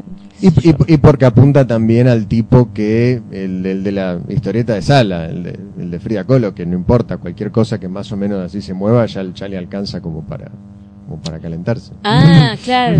Sí, puede ser también. Sí, pero ahí entras en la discusión, si es que la gente, si el, el- el- los medios hacen su público, me parece a mí. No es que el público está ahí y que vos- vos- eh, entonces vos le apuntás a ese que, que tiene eh, pocas aspiraciones y entonces le doy y lo consume. Me parece que cada medio genera sus lectores o su, o su público. Eh, me parece que el hecho de que se produzcan esa, ese tipo de películas produce un Pero es que- sujeto que las va a Claro, consumir. sí. El, el porno, bueno, volviendo a bueno, Movie Nights, para mí se ve mucho, digamos, cómo va evolucionando, entre comillas, el que consume porno de los directores, digamos, como se ve esa imagen romántica de los tipos que hacían detrás de la puerta verde, garganta profunda, que era como un porno con... con Yo esas películas las vi en el Malva. ¿Vos lo podés creer que las fui a ver al Malva? Que es porno chic hoy en día. Claro. Hicieron un ciclo de porno en el Malva y daban el- detrás de la puerta verde, garganta profunda. Manuel, ponele. Emanuel. Claro, que era Sí. todo un porno, pero con pretensiones en el buen sentido de la. Sí, palabra. Sí, muy sí, sofisticado. Claro, y después es como que el porno viró a, vamos a mostrar, viste, gente garchando y listo, y ya está, con esto es suficiente. Y con Bien. eso hicieron un negocio. Viene el delivery de la pizza, la mira Claro. la gente, tira las pizzas a la mierda, y garcha en Listo. 45 minutos. Claro, es un- Pero aparte un- es muy loco ver, digamos, el- cómo eran los, digamos, los hombres y las mujeres. Porque las mujeres en ese momento en el porno eran muy distintas a lo que es ahora, Totalmente. digamos. Porque que son todas las minas, lo que hablamos antes, digamos, de Catwoman y todo Claro, eso. claro, son las minas, digamos, silicona por todos lados. Lady Death, y eso claro, es lo que, sí. que también a un punto yo coincido, como que construye que el, el- el, digamos, el que le gusta el porno quiera ver eso. Cuando en realidad no necesariamente tiene por qué ser así. Exacto. Volviendo a los cómics de aventuras. Sí, y eso. nos fuimos de tema. Yo, por ejemplo, una cosa que noto es cómo a DC les gusta matar a las minas. Los, guion- a los guionistas de DC se copan matando minas. Toda saga importante de DC tiene que terminar con la muerte de una mina. Fíjate, desde los últimos no sé, años y años y años para atrás, siempre el punto clave de una saga grosa es la muerte de una mina. Tienen personajes femeninos para masacrarlos. El único que no la mata es Moore en Killing Joke a Bárbara Gordon, que la Es deja inválida. Pero todos los demás, la gracia es mirá cómo mato minas. Hay innumerables sagas, búsquenlas, no vamos a poner ahora Sí, llegando hasta, hasta Karen Berger en Vértigo, que la separaron. Pero la gracia es que la saga Pasó termina con la muerte Sí. de una mina. ¿eh? Hay un montón, un montón. No, no, no, no, no podemos terminar nunca de enumerarlas. Ahora, digo, el tema de, de- de- la mujer, como que siempre, bueno, hay que salvarla. Es como de alguna manera la que activa el conflicto es la mujer que siempre en ese lugar de interés romántico de- de- del héroe. Aparte es algo como que se arrastra mucho ya del cine de aventuras y de los seriales y no antes sé de si... los superhéroes, claro. Claro, digamos, siempre... ¿Y hoy vos cómo ves eso? ¿Cambió de alguna manera? ¿Hay algunos que siguen en el mismo lugar? Bueno, yo creo que yo no, no soy de así de fanática de, la, de las de las de superhéroes, digamos. No, no no sé tanto. Tengo siempre la que me ayuda con, con eso es eh, Eleonora Cortzars, la historietista de Salta, que ella sabe mucho, de, además le encantan los superhéroes. Y entonces ella siempre me, me pasa cosas de super y me dice, mirá esta que está buenísima, que acá hay lesbianas, que acá hay esta, acá hay lo otro Batwoman, Batwoman a full. me, me pasa me pasa las las las sagas que me pueden llegar a interesar. Pero sí me parece que eh, hay como, mm, como un universo de ya de, de reglas así como bastante fijas y que romper esas reglas a veces es complicado porque ya hay un funcionamiento, esto que decías, ¿no? Esta, esta tendencia, por ejemplo, a que las sagas terminen con, con la muerte de las mujeres, se convierte en fórmula. Y no sé, me parece que de repente aparece algo que puede ser disruptivo, pero justamente aparece para para mantener el, resto intocable, ¿no? Me parece que es una fórmula como de mercado que funciona y lo que funciona no se toca. Entonces, si eso funciona, eh, que además expresa una cultura, es una cultura de la violación, la que vivimos, una cultura de la violencia, básicamente, pero donde la- las mujeres suelen ser este el lugar de mm, del chivo expiatorio, ¿no? En la mayoría de los casos. Cuando vos ves los casos de los últimos casos, bueno, de, de violencia, te das cuenta que el lugar de las mujeres en la Es sociedad el de la víctima. es el de la víctima muchas veces. Las mujeres, vos haces un análisis de los diarios y hay un 20% de noticias en las que aparecen mujeres. De ese 20%, ponele que un 19% aparecen como víctimas. A veces, bueno, tenemos ahora una presidenta mujer, entonces hay noticias que tienen que ver con el protagonismo. sufriendo una colección subdural, es una De víctima de, mujer. una enfermedad. No, y que además este, vos te das cuenta del tratamiento que reciben los medios de comunicación, ¿no? Cuando aparece cualquier cosa que ahora terminó siendo, eh, esta, esta intervención terminó siendo tapa de, de, de algunos diarios que ya llegaron a, a inventar cosas increíbles. Eh, me parece que el lugar de las mujeres, tanto en la política como en los medios de comunicación, en un montón de espacios, sigue siendo este atrapado en ese lugar de, la víctima. O sea, y eso es algo que en el, en el cómic, o específicamente en el cómic de aventuras, se refleja así porque pasa así en la. No sé si es que pasa, que O- refleja o lo que O se pasa. habla, claro. la Sí, mujer- de manera, a mí Está me parece que desde los otros medios. me parece que, a veces lo- la- las ficciones, digamos, la- la- las, los relatos de la ficción son síntoma, o sea, de alguna manera sintetizan lugares del- de la cultura, ¿no? Donde Claro. son como emergentes. Vos donde ves ahí eh, cómo a la, la, la mujer puede ser este trofeo para, para algunas para algunas cosas, o sea, de repente son dos tipos que compiten y el- la saga termina con quién se queda con la mina. Bueno, uno lo mata al otro y se queda con la chica. Ese final que se ha repetido durante historias, historias, historias, historias del héroe que se queda con la chica al final de la historia, un poco grafica, digamos, la, la cultura competitiva de los varones, el lugar de la mujer como trofeo, una cantidad de cuestiones que A es... mí las minas son más competitivas que los varones. Bueno, pero te digo en las sagas, no te Sí. digo que sea así en la vida real, digo cómo es sintomático de algunas cuestiones. La competencia entre las mujeres también es un tópico, digamos, es, es un Betty y Verónica estereotipo. compitiendo por Archie. Bueno, pero es un estereotipo también. Yo estaba viendo hoy, me había llegado un mail de esos que te llegan de Club Cupón, Grupón, Ah, no sé sí. qué. Yo los tiro a la mierda, nunca Sí, los bueno. Me, me decía una cosa como las mujeres son competitivas por naturaleza. Así que para ahorrarte esa competencia con tu mejor amiga, comprate un cupón de belleza, de no sé qué, no sé qué. ¿Entendés? Pero digo, a que buscan esos lugares comunes. El lugar de la competencia entre minas es un lugar común que se ha explotado por la, por la, por la- los relatos y por la publicidad. Hay una publicidad que eh, a mí me enerva que dos mujeres que compiten lavando los platos. A ver cuál lava los platos mejor. Es decir, sos un hijo de puta, ¿entendés? Poneme a competir por otra cosa. Porque ¿cómo competir por la, quién lava mejor los El platos? tema de- de- del lavaplatos es histórico, porque digo, a esta altura del partido todavía no. Pero aparte, claro, hay una cuestión de no animarse tampoco, a demostrar al tipo A haciendo eso, porque hoy A por mí hoy me ya- parece, me parece que eh, es mucho, o sea, que a mí ganaría más mostrar algo disruptivo, pero me parece que si no se hace es porque creen que la fórmula funciona y hacer otra cosa no funciona. No sé, yo ahora estaba viendo las campañas de, de las de las elecciones del 27 y muchos de los candidatos eligieron niños para hacer la, ¿no? Eh, de Narváez eligió al pibito que le lleva, tremendo. el otro, el- Conmueve. la otra que entra y eligió a los niños que le dicen somos del tercero Sí, A. sí, sí, sí, sí. que es Stolbizer y no sé qué.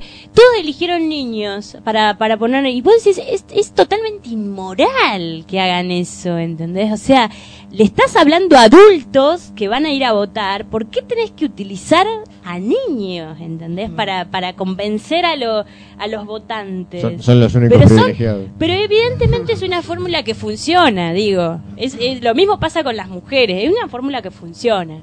Ponemos esto, ¿entendés? Se dice siempre, en publicidad se dice, ponemos un bebé, y eh, aunque sea una publicidad de celular, y vende. O Coca-Cola y vende. ¿Entendés? Y vos decís, bueno, son fórmulas que por lo visto funcionan. Entonces hacer algo generará miedo, me imagino, a, a a pérdida, ¿no? Miedo a, a, a pérdida, porque lo que pueden tener miedo es eh, perder plata. Perder plata, sí. No creo que tengan otro miedo. Me parece que una empresa como Marvel o como DC tienen esa idea de que son son empresas de comerciales, ¿no? Parte No- de megapulpos. Claro, pero digo, no están por la experimentación Mm, no. artística y para ver, probemos qué pasa si billete, incorporamos este otros este otros tipos de mujeres que no sean estereotipos, ¿Qué probemos. pasaría, No, no les interesa probar.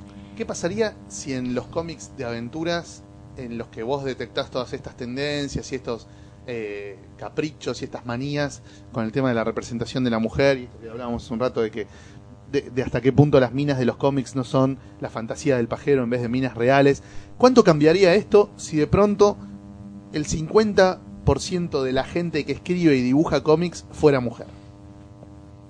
Mucho, poco, nada, Yo creo que cam- Digo, incluso la gente que, que decide, ¿no? Los editores, los coordinadores.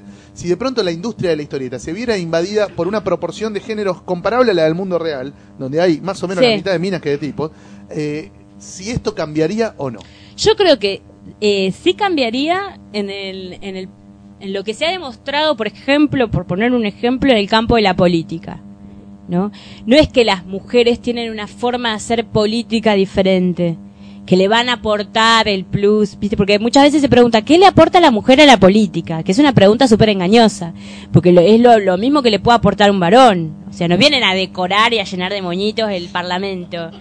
Una, ¿Entendés? una cosa es una lo- ridiculez preguntarlo en esos términos. ¿Qué le tortas, aporta? Unas tortas decoradas. Claro, con, con- con forma de, de escudo de la Limpiar. provincia. El, el punto es que cuando vos incorporás eh, a mujeres al- a un espacio que ha sido hegemónicamente eh, ocupado por varones, eh, probablemente haya miradas diferentes con respecto a un a por ejemplo la- las, las políticas de género se han incorporado en política porque por la entrada de las mujeres o sea la cantidad de experiencia que habla de no sé de la posibilidad de tener este las licencias maternales o lo que o las leyes sobre violencia de género. No es que no sean también impulsadas por varones pero digo eh, la posibilidad de traer temas, experiencias, trayectorias que son de las mujeres a las historias eh, de la historieta, lo dice muy bien Betzel en la introducción de su,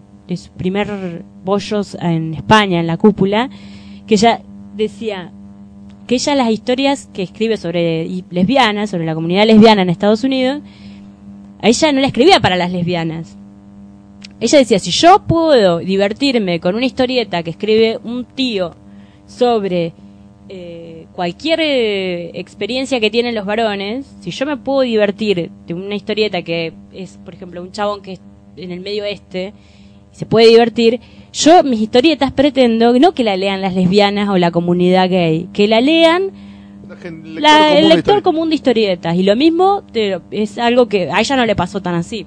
No tuvo esa suerte. Pero Ralph Koenig, en España y en Alemania, no lo lee la comunidad gay. Él trascendió eso. ¿Entendés? Trascendió ese, bien, claro. sí, trascendió ese público, El gueto. el gueto, porque eh, lo que hace es para todo público, digamos. Aunque escribe sobre homosexuales. La, may- la gran mayoría de las historias están protagonizadas por Sí. gays. Pero los, los Son- conflictos, todo lo que pasa son cosas que puede, puede entender cualquiera y se puede reír, se puede divertir. divertir Bueno, con ¿no? pasa algo parecido. Lo que pasa Claro. es que eh, se liga a esto que decíamos al- hace un rato, ¿no? Es lo tuyo. Entonces, si vos hablas, este, de, de, por ejemplo, de aborto, pareciera que son cosas de mujeres. Yo lo hablaba también con Minaberry, porque Minaberry, él publicó una historia, la historia de Dora en Fierro, y en una parte te hay un aborto, ¿no? Queda embarazada una de las chicas que no quiere tener eh, el Odil, bebé creo que es, ¿no? eh, Odil queda embarazada y entonces van a una partera y toda una situación y que él me comentaba en la entrevista que él estaba muy preocupado de cómo iba, de cómo tratar el tema para que no fuera un golpe bajo, para no utilizar un tema de manera de mostrarlo muy... Tenía problemas con el tema de la representación, que me parece que lo resolvió muy bien. Pero él tenía un blog en ese momento y nadie le comentó eh, esa cuestión. Eh, y él se había quedado como medio angustiado porque él quería saber si, como es, como no es un tema que está instalado para los varones el aborto, es muy difícil para un varón también saber cómo intervenir en una opinión, porque se supone que después te saltan y te dicen, bueno, pero las mujeres decidimos, las mujeres parimos, las mujeres decidimos. Entonces los varones no tienen que opinar porque el cuerpo es de las mujeres y que no sé qué. Pero hay un montón de varones que están involucrados en el sentido de pensar que el embarazo no es una cuestión de la mujer. Digo, intervienen dos partes para que una persona quede embarazada y generalmente se desresponsabiliza al varón. El tema del aborto no es un tema que le preocupe a los varones. O sea, le preocupa a los de la iglesia, a los varones de la iglesia que no quieren. ¿Entendés? Pero ni siquiera los compañeros de la izquierda a veces lo quieren discutir. Te dicen, vos le sacás el tema del aborto y te dicen, ah, tenés que ir a hablar con fulanita de tal que es del plenario de trabajadora y te mandan como si fueras, viste, eh, a la Oficina burocrática. claro, a la oficina al lado. acá en hablamos de política nacional, allá hablan de aborto. Claro. ¿Entendés? Y decís, bueno, no es un tema, eh, y te digo, y esos son los copados, los varones copados. ¿entendés? Imagínate que el PRO, cualquier otro partido político, directamente no lo habla, ¿entendés? Y entonces tampoco es un tema que aparezca en las historietas de varones. ¿Cuántas historietas de varones conocés que hablen del aborto? Scalpel. ¿Pero cuántas? Una, esa Bien- no la vientre. En Scalpel hay un aborto maravilloso. Eh, en Vientre es una historieta escrita por Claro. un varón que se mete a fondo en el Sí. tema Sí, de la maternidad, sí, sí, sí. no solo del aborto, sino también Sí, de- yo igual le hice mi crítica. me gustó mucho. a mí. No, que me parece que, bueno, está buenísimo. Yo lo, super banco el libro y está buenísimo. Pero me parece que. Yo se lo dije igual, que. O sea, ponen una violación para justificar el, la- la- el aborto, ¿entendés? O sea. Sea, eh, está bueno, digo, pero de ahí de alguna manera estás discutiendo. la bueno, a las que la violaron está, Está bien. Ponen a la violación como origen del embarazo no deseado, que es el verdadero problema de la mina. Sí. El, el problema de la mina no es que la violaron, el problema de la mina es que está embarazada y no quería estar embarazada. Sí, pero eh, ¿por qué, por, qué tendría- ¿por qué tiene que haber sido una violación? Porque- Digo, ahí la escena empieza casi juguetonamente entre dos varones y tranquilamente podría haber sido una, una situación de desconche con dos varones que al otro día la mina se haya dado cuenta que bardeó y que quería abortar. ¿Por qué esa situación de, de deseo que estaba planteada de repente se convierte en una situación de abuso? Porque tenía que justificar el aborto.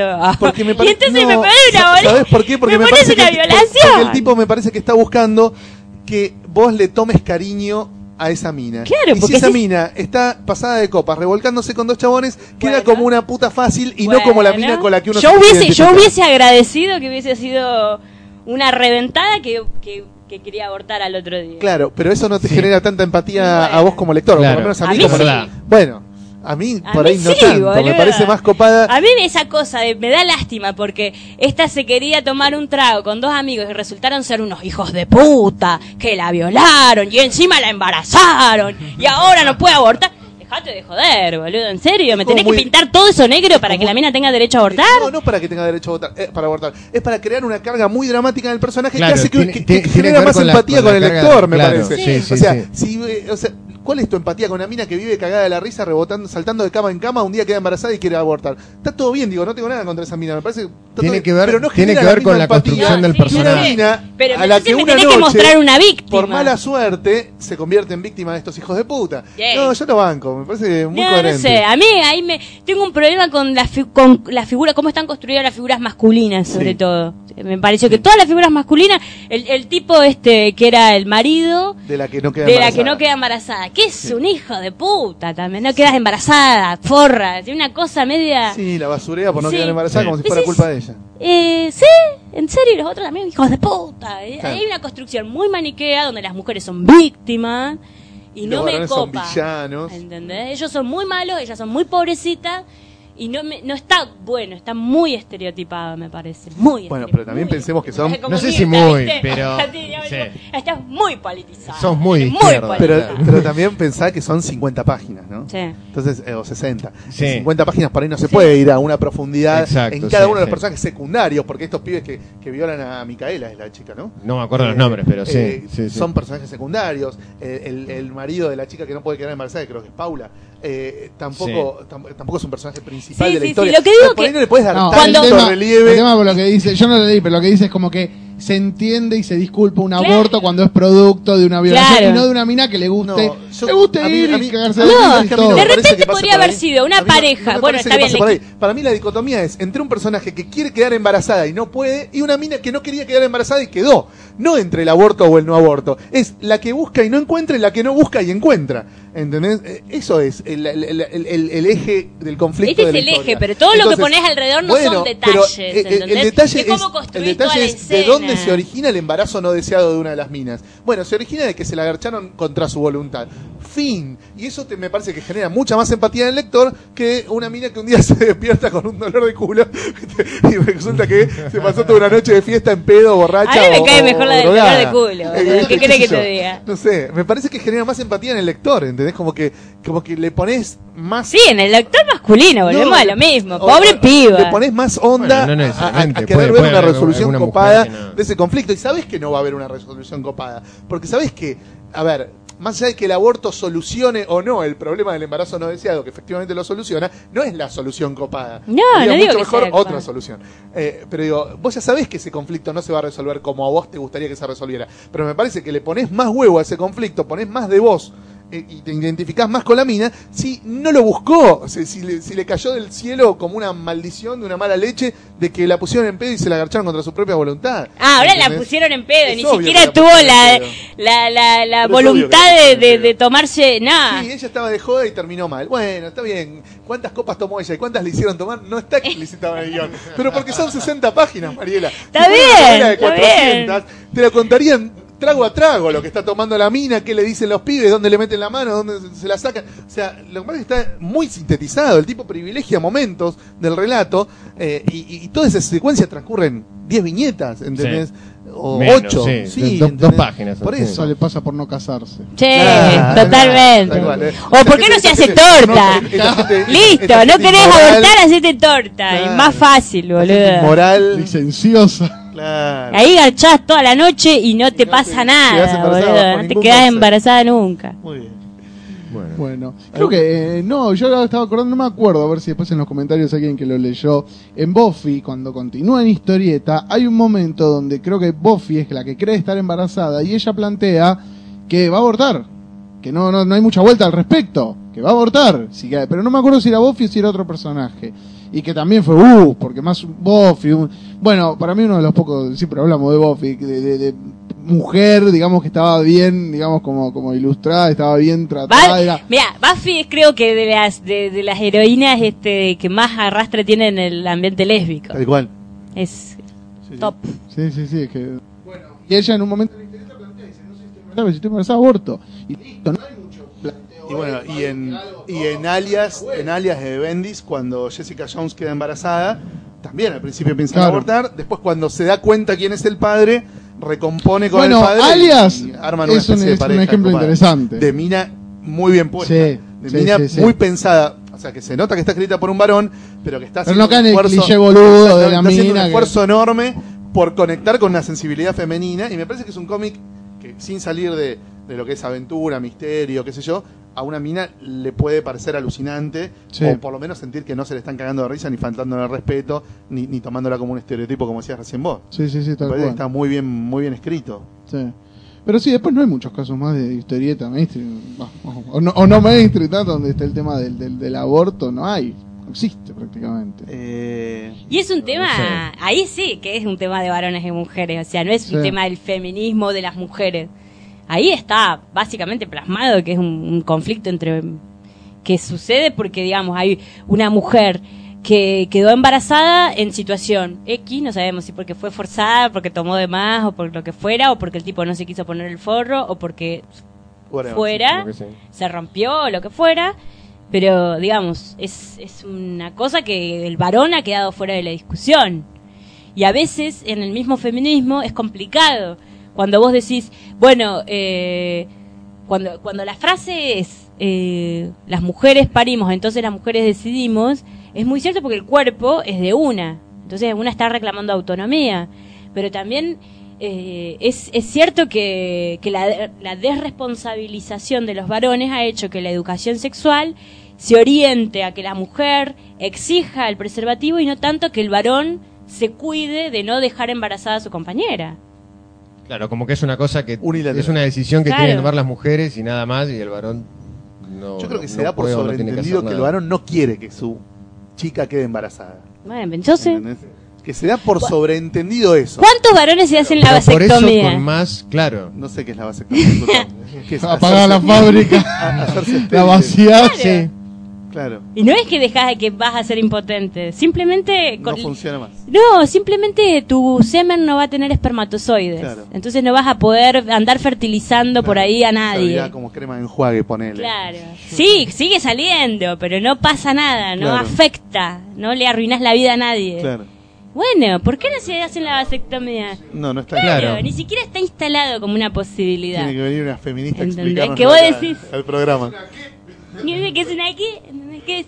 Claro, que bueno, ahí podés coger todo lo que quieras y no vas a embarazar nunca a la mina. Si realmente tu preocupación es no embarazar a nadie, la vasectomía es una posibilidad.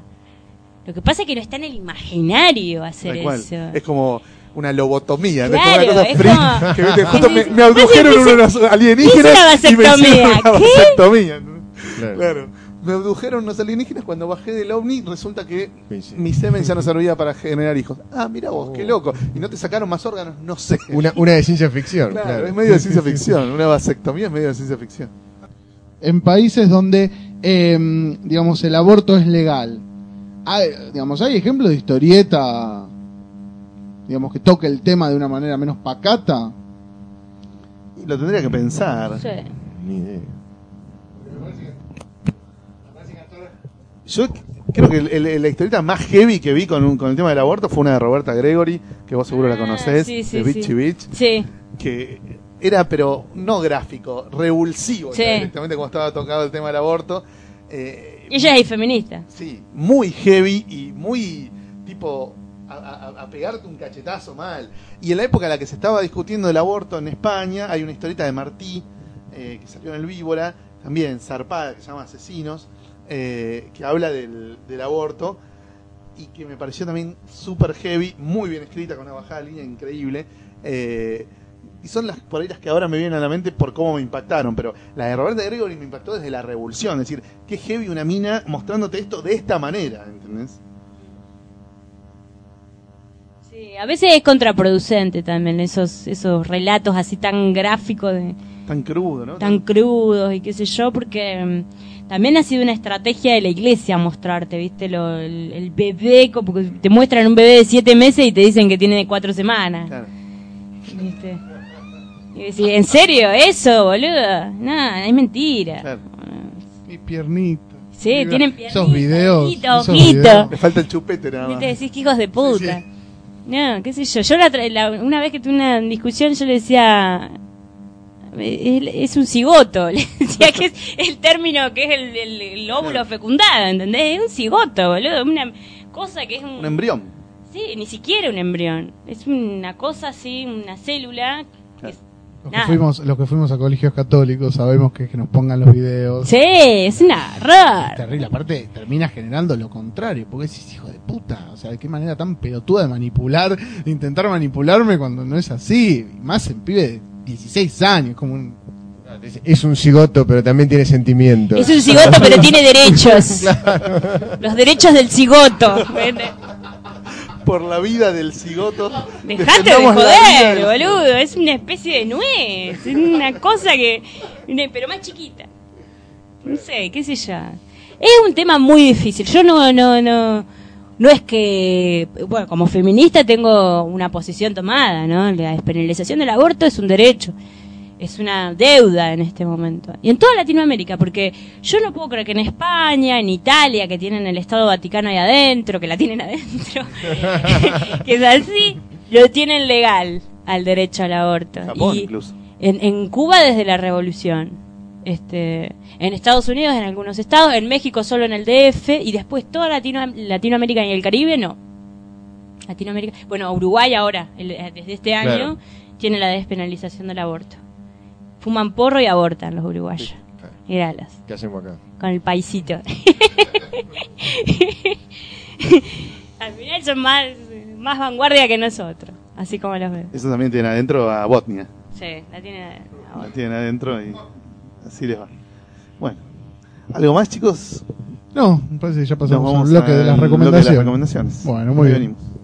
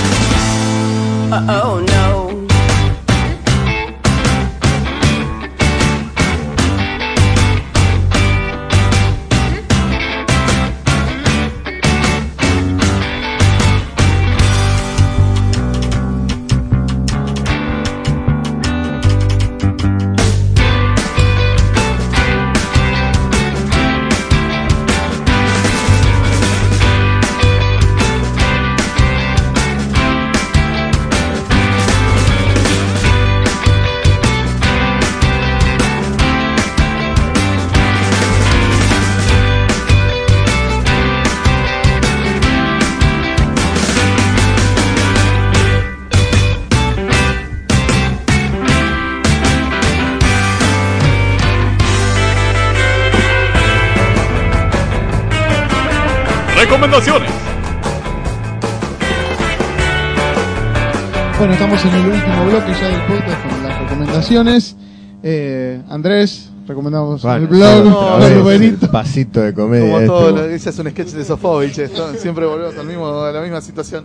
Eh, no, yo no tengo nada para recomendar, porque como siempre estoy posteando todos los días reseñas en, en mi blog.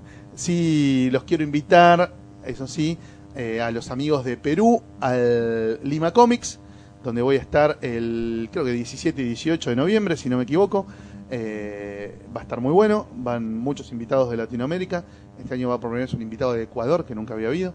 eh, y se va a poner muy lindo. Y por supuesto a los amigos de la zona de Cuyo, de la región cuyana, eh, como decía el gordo casero, en San Diego, perdón, San Diego. San Luis Comic Con, fallido, es para, para TVR. Pasito. Eh, San Luis Comic Con, me, eh, Luis, Diego, son todos parientes. Eh, San Luis Comic Con el 23, 24 y 25 de noviembre. Ahí vamos a estar con una legión de autores argentinos enorme. Creo que tiene un cartel de autores increíble de San Luis Comic Con. Pónganle me gusta en el Facebook o busquen su página web. Van a encontrar que ya están confirmados muchísimos autores de primera línea, desde Eduardo Rizzo, Oscar Capristo, Kika Alcatena. Muchísimos, muchísimos autores argentinos, Dante Ginebra. Muchísimos autores argentinos, Rubén Merici. Bueno, una bocha. Vamos a estar allá en, en San Luis compartiendo ese fin de semana. Después hay más eventos en diciembre, pero los guardamos para el próximo podcast. Bueno, muy bien. Bueno, Mariela, ¿qué querés Sí. recomendar? Eh, bueno, primero eh, decir que el 20 de octubre estamos en la Casona de Flores, que es la dirección, ¿te la acordás? Morón al 2400, 2400, por ahí, sí. acá en el barrio de Flores. Si no lo buscan, buscan en Facebook, Sí. Festival Increíble. Festival increíble de historietas afines, no, historietas, fanzines y afines. Así se llama. Eh, 20 de octubre desde las 15. Sí. Eh, y des- para recomendar tengo eh, de Alison Betzel, tiene unas tiras que las hizo en los años 80, pero que bueno, fueron publicadas en el 2000 por la cúpula, sí, la cúpula digo bien, que en español se traduce como unas bollos de cuidado, en inglés es, Eh, Dykes to Watch For, me parece. ¿eh? sí. Y que bueno, Es es, la, sobre las tortas. es historia de... Los bollos son las tortas. Las- los bollos son las tortas. Unas bollos de cuidado son las tortas. Y digamos, es, eh, son episodios breves del movimiento lésbico en Estados Unidos. Tiene mucho de política. Tiene una crítica muy fuerte al capitalismo, al imperialismo. Es como la, la son como las lesbianas blancas, este, progres y militantes de Estados Unidos. Muy buenos dibujos. Mm, blancas, pero también hay, hay parejas de, de latinas, de negras, ahí es un, un espacio, también hay una trans, hay discusiones sobre, sobre la mm, sobre la homofobia dentro del movimiento de lesbianas, que a veces se discriminan a las transexuales y algunas cuestiones que son por ahí internas de los movimientos lésbicos o gays lésbicos, pero también que son bastante universales, o sea que se repiten en distintos en distintos países. Esto en España pegó muchísimo, acá llegó también, lo he visto en algunas Sí, se comiquerías, consigue. se consigue. Eh, Alison Betzel publicó su autobiografía que es Fan Home. Sí, la primera parte vendría a ser de La primera parte, que es- en la que tiene que ver más que nada con la vida de su papá. con la vida de su papá. Y está muy, muy- es muy buena, es la parte cuando ella, digamos, parte aut- autobiográfica, cuando ella estaba en la universidad, cuando empieza a escribir, a dibujar historietas y, mm, y su salida del armario, está muy buena esa... Fan Home es excelente. Además, este, se llama Fan Home bueno. un poco porque es Funeral Home. Claro, Porque el, papá tenía una, empresa funeraria. en su casa. Entonces eran chicos que estaban acostumbrados a convivir con cadáveres, con un padre bastante raro, bastante autoritario por momentos. eh, Que también era que homosexual. además tenía una vida gay oculta, ¿entendés? El padre tenía una doble vida, era el padre ejemplar, un tipo comprometido con, con, con la sociedad, con la cultura, un tipo que le encantaba ir al teatro, la música y yo, y a espaldas de sus hijos salía con chongos, ¿entendés? O sea, muy zarpada la historia, muy bien escrita, muy bien llevada. Pasan muy pocas cosas, es una novela muy larga en la que pasan muy pocas cosas, pero están bien puestas las cosas, está muy buena, y el dibujo es increíble. Bueno, Alison Bechdel, entonces. Y después tengo otra recomendación que no sé si se consigue mucho, que es Sol Díaz, que es una chilena. Yo lo conseguí en Moebius, pero no sé si se consigue mucho porque lo que me dijo Tin es que vino la autora y lo- le dejó los libros y se fue y nunca pasó a cobrar. Este, se llama Bicharracas, Negras, Feas y Peludas, de Sol Díaz. Y que, bueno, es más humor gráfico, pero está bueno el tema de cómo trabaja los estereotipos y eh, desde el humor. Me pareció súper interesante, así que también recomendable. Bueno, muy bien.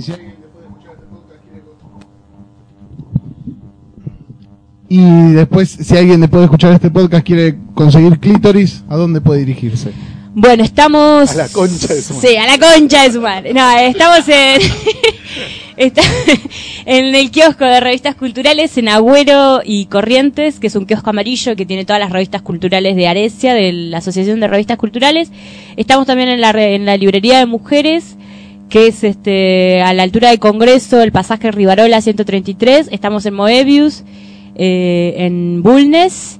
Supongo que en el Moebius de Santa Fe también. Moebius es Une 658. 658 eh, y estamos en a la revistería de Ricky que está en Corrientes y 1300. Uruguay. Corrientes al 1300. Eso, en esos lugares estamos segurísimos. Después hay otras librerías amigas y en los festivales, en las ferias y vamos a estar en el Festival Increíble el domingo 20. Bueno, muy bien. Javi, ¿vos qué querés recomendar? Bueno, eh, poquito porque por, estuve leyendo por cuestiones laborales y otras cosas, estuve leyendo más que nada literatura, cosas sin Cosas sin. co- cosas sin dibujitos, pero como para cortar un poco, bueno, algo que estoy leyendo, que estoy tratando de ponerme al día con Walking Dead, pero creo que ya es algo que ha sido harto recomendado por acá en este en, en diversos Yo podcasts. sigo virgen de Walking Dead, ¿eh? Mirá vos, ¿cómo haces? Jamás leí un cómic de Walking Dead ni jamás vi un capítulo de la Bueno, serie. Yo me enfermé para, leyéndola. para los, a- aparte para los que nos gustan los zombies es, es realmente un gran este, un gran un gran cómic. Ahora Y- estoy por debutar con Kirkman porque voy a leer Thief of Thieves, Ah, Ladrón de Ladrones. Eso me llamó mucho más la atención. Me compré los dos primeros TPs, estoy por leer el primero, pero... Invincible no, no lo leíste tampoco. Nunca leí Invincible, nunca leí el del dinosaurio ese choto, nunca leí el de Standing Wolfman y nunca leí Walking Dead. Pero eso eso ya parece Nunca leí nada de lo que hizo para Marvel. pero parece como una parece Una como una militancia. militancia, ¿no? No, ya es una- decir- no, contra Walking Dead, a ver, simplemente no me quiero enganchar porque dicen que es un Paco recontradictivo, eh, entonces prefiero no, no, no entrar en, el circuito de Walking Dead. Eh, y el resto, no sé, no me llamó la atención como para leerlo. Mm. Thief of Thieves me llamó la atención la propuesta, me encanta el dibujo que es eh, John Martin Bro. Y bueno, Ah, me compré sí. los dos primeros libros para leerlos, después te cuento. Bueno, bueno. Y otra cosa que estuve leyendo así como para cortar tanto tanto texto fueron los dos, eh, los dos últimos libros de Batu, la tira de Tute, que aparentemente serán los últimos, porque ahora eh, la tira de Batu cambió en La Nación y ahora ya no aparece más el, el nene. No, Batu no parece más. Sino que eh, son, Son los bichitos. los bichitos, Trifonia y Baldomero, que ya creo que está por salir, o si no salió ya, el primer tomo de las tiras de, de los, de los dos bichos. Eh, nada, la verdad que está muy bueno, es, es, muy, es muy interesante cómo, cómo Tute eh, muestra el mundo de la imaginación de Batu, es decir, cómo, cómo, cómo lleva lo que le pasó a, a Batu en, en su imaginación, lo lleva al, al mundo real y lo hace vivir este, lo- los juegos y las aventuras que tiene con el perro Tutum, con, con su amigo, eso está, está muy bueno, una pena que ya, que ya, que ya no lo hago más, igual lo, lo de, lo de Trifonia y Baldomero está, está bueno. ¿Por qué te pero- parece que el tipo le pega semejante viraje a, a una tira que aparentemente era exitosa? O Según, se- según lo que dice él, lo que yo he leído es que no se le ocurrían más cosas con, con, con Batu, con el, con el chico, lo cual también sí, es, es difícil mantener una tira con chicos y hacer algo nuevo, y, así- y- y- y hacer algo novedoso, mantenerlo durante mucho tiempo. Es un, es un tópico que se ha hecho hasta, hasta el hartazgo casi en, en, en- en tiras Bueno, mirá cómicas. Sendra con Matías, hace 8000 años que está y la sigue Bueno, haciendo. sí, está bien, pero...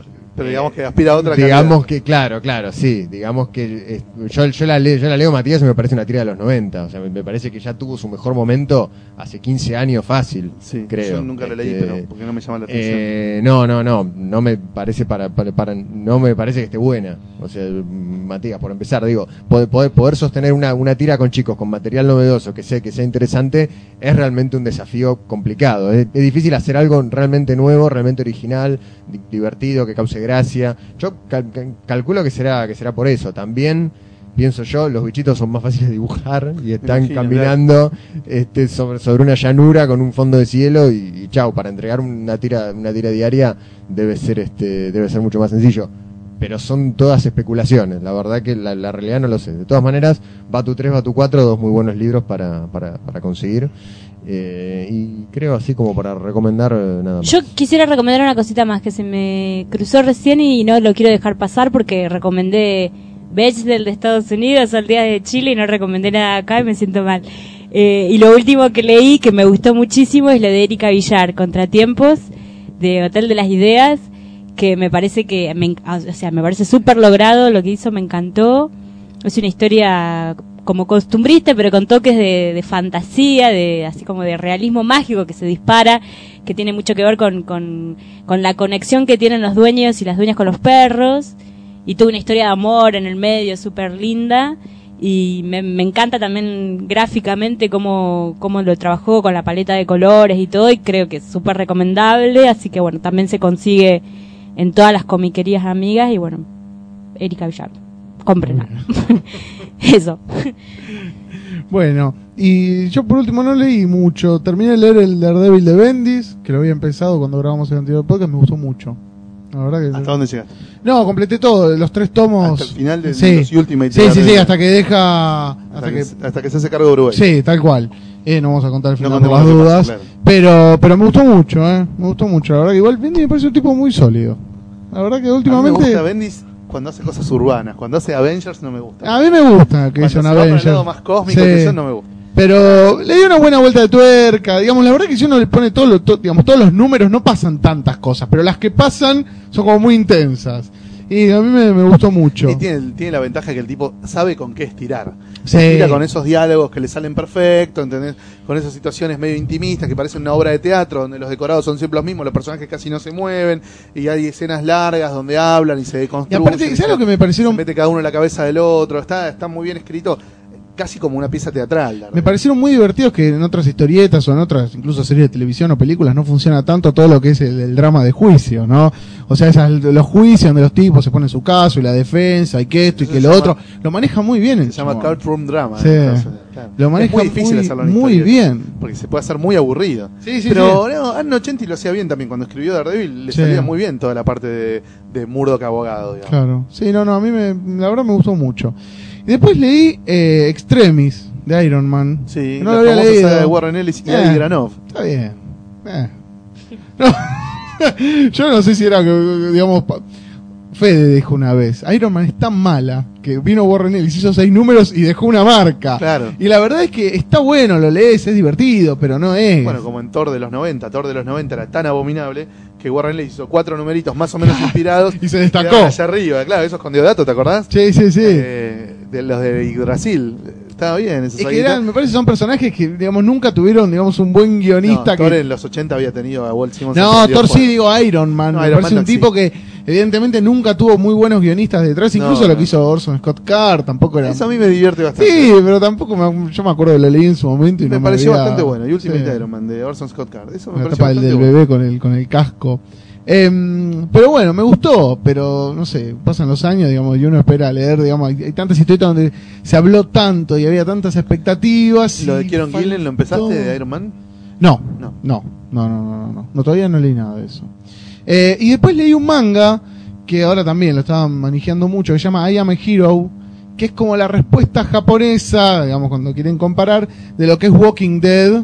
Bueno, no me acuerdo el nombre del mangaka, es la historia, una historia de zombies, de repente, digamos, Tokio, eh, digamos, nada, hay un montón de zombies y el protagonista tiene que ir sobreviviendo. Lo interesante es que el protagonista está co- loco, es un tipo que ve presencia, ve fantasmas, como una especie ya de, de paciente así psiquiátrico, jodido mal, un tipo con un montón de neurosis, te lo muestran como un tipo que quiere ser mangaka, que es como eh, ayudante en un estudio, que tiene como su ritual, un tipo muy encerrado, que está todo el día dentro de la casa y que de repente se encuentra con que hay una invasión de zombies y cómo su enfermedad, digamos, psiquiátrica lo afecta a la hora de enfrentar todo eso. Me pareció muy interesante. Parece interesante. Es ¿Quién lo edita muy- en Occidente? ¿Cómo? ¿Quién lo edita en Occidente? Eh, Norma. ¿Es serie o.? No, es serie abierta. Serie Esa es la mierda que decís. Esperemos que no lo estiren mucho. Creo que ahora en Japón va por el tomo 11 o 12. Y Planet eh, Norma editó, creo que hasta el 4. Los primeros dos tomos incluso salieron juntos en una cajita. O sea, era como, es como uno de los mangas ahora que está haciendo Sí, más, el otro digamos. que le están dando toda la bola es el de los colosos. ¿Cómo? Sí, sí, no me acuerdo. Pero sí, yo no leí nada de la- eso. La, guerra de los colosos. Sí. Eso, todo el mundo me Sí, están, mucho con sí, eso. sí, sí, sí, yo no leí también nada. es una serie abierta en Japón que Es no que el tema- cómo ni cuándo puede llegar a terminar. El tema con las series abiertas es que, viste, decís, yo me empiezo a comprar algo y capaz llega va por el tomo 60, 70. Claro, es una adicción infinita. Por eso fue bueno que Bakuman termine en el 20, ¿viste? Sí, tal cual. Bakuman salió el tomo 4 eh, en Argentina. Sí. Nosotros que siempre puteamos que sacan no cada seis meses. esta vez Ahora sí, parece que regularizaron. Pero ahí a Hero está bueno, aparte me parece que es una linda serie. Hay muchos que me parece que la están leyendo por internet, ¿viste? Pero es una es algo distinto. Por lo menos dentro Claramente. del subgénero de los zombies me parece algo muy novedoso. Y eso es todo. Así que bueno, no sé si alguien quiere hacer algún anuncio que le haya quedado en el tintero. ¿No? No. Está todo bien. Está todo, todos los anuncios ya están Ya está hechos. todo hecho los anuncios. Así que bueno. Bueno, Mariela, muchas gracias por venir. No, gracias por invitarme. Eh, y bueno, nosotros nos veremos en el próximo podcast de Comiqueando y suponemos en un par de semanas. Dale, suerte. Hasta luego.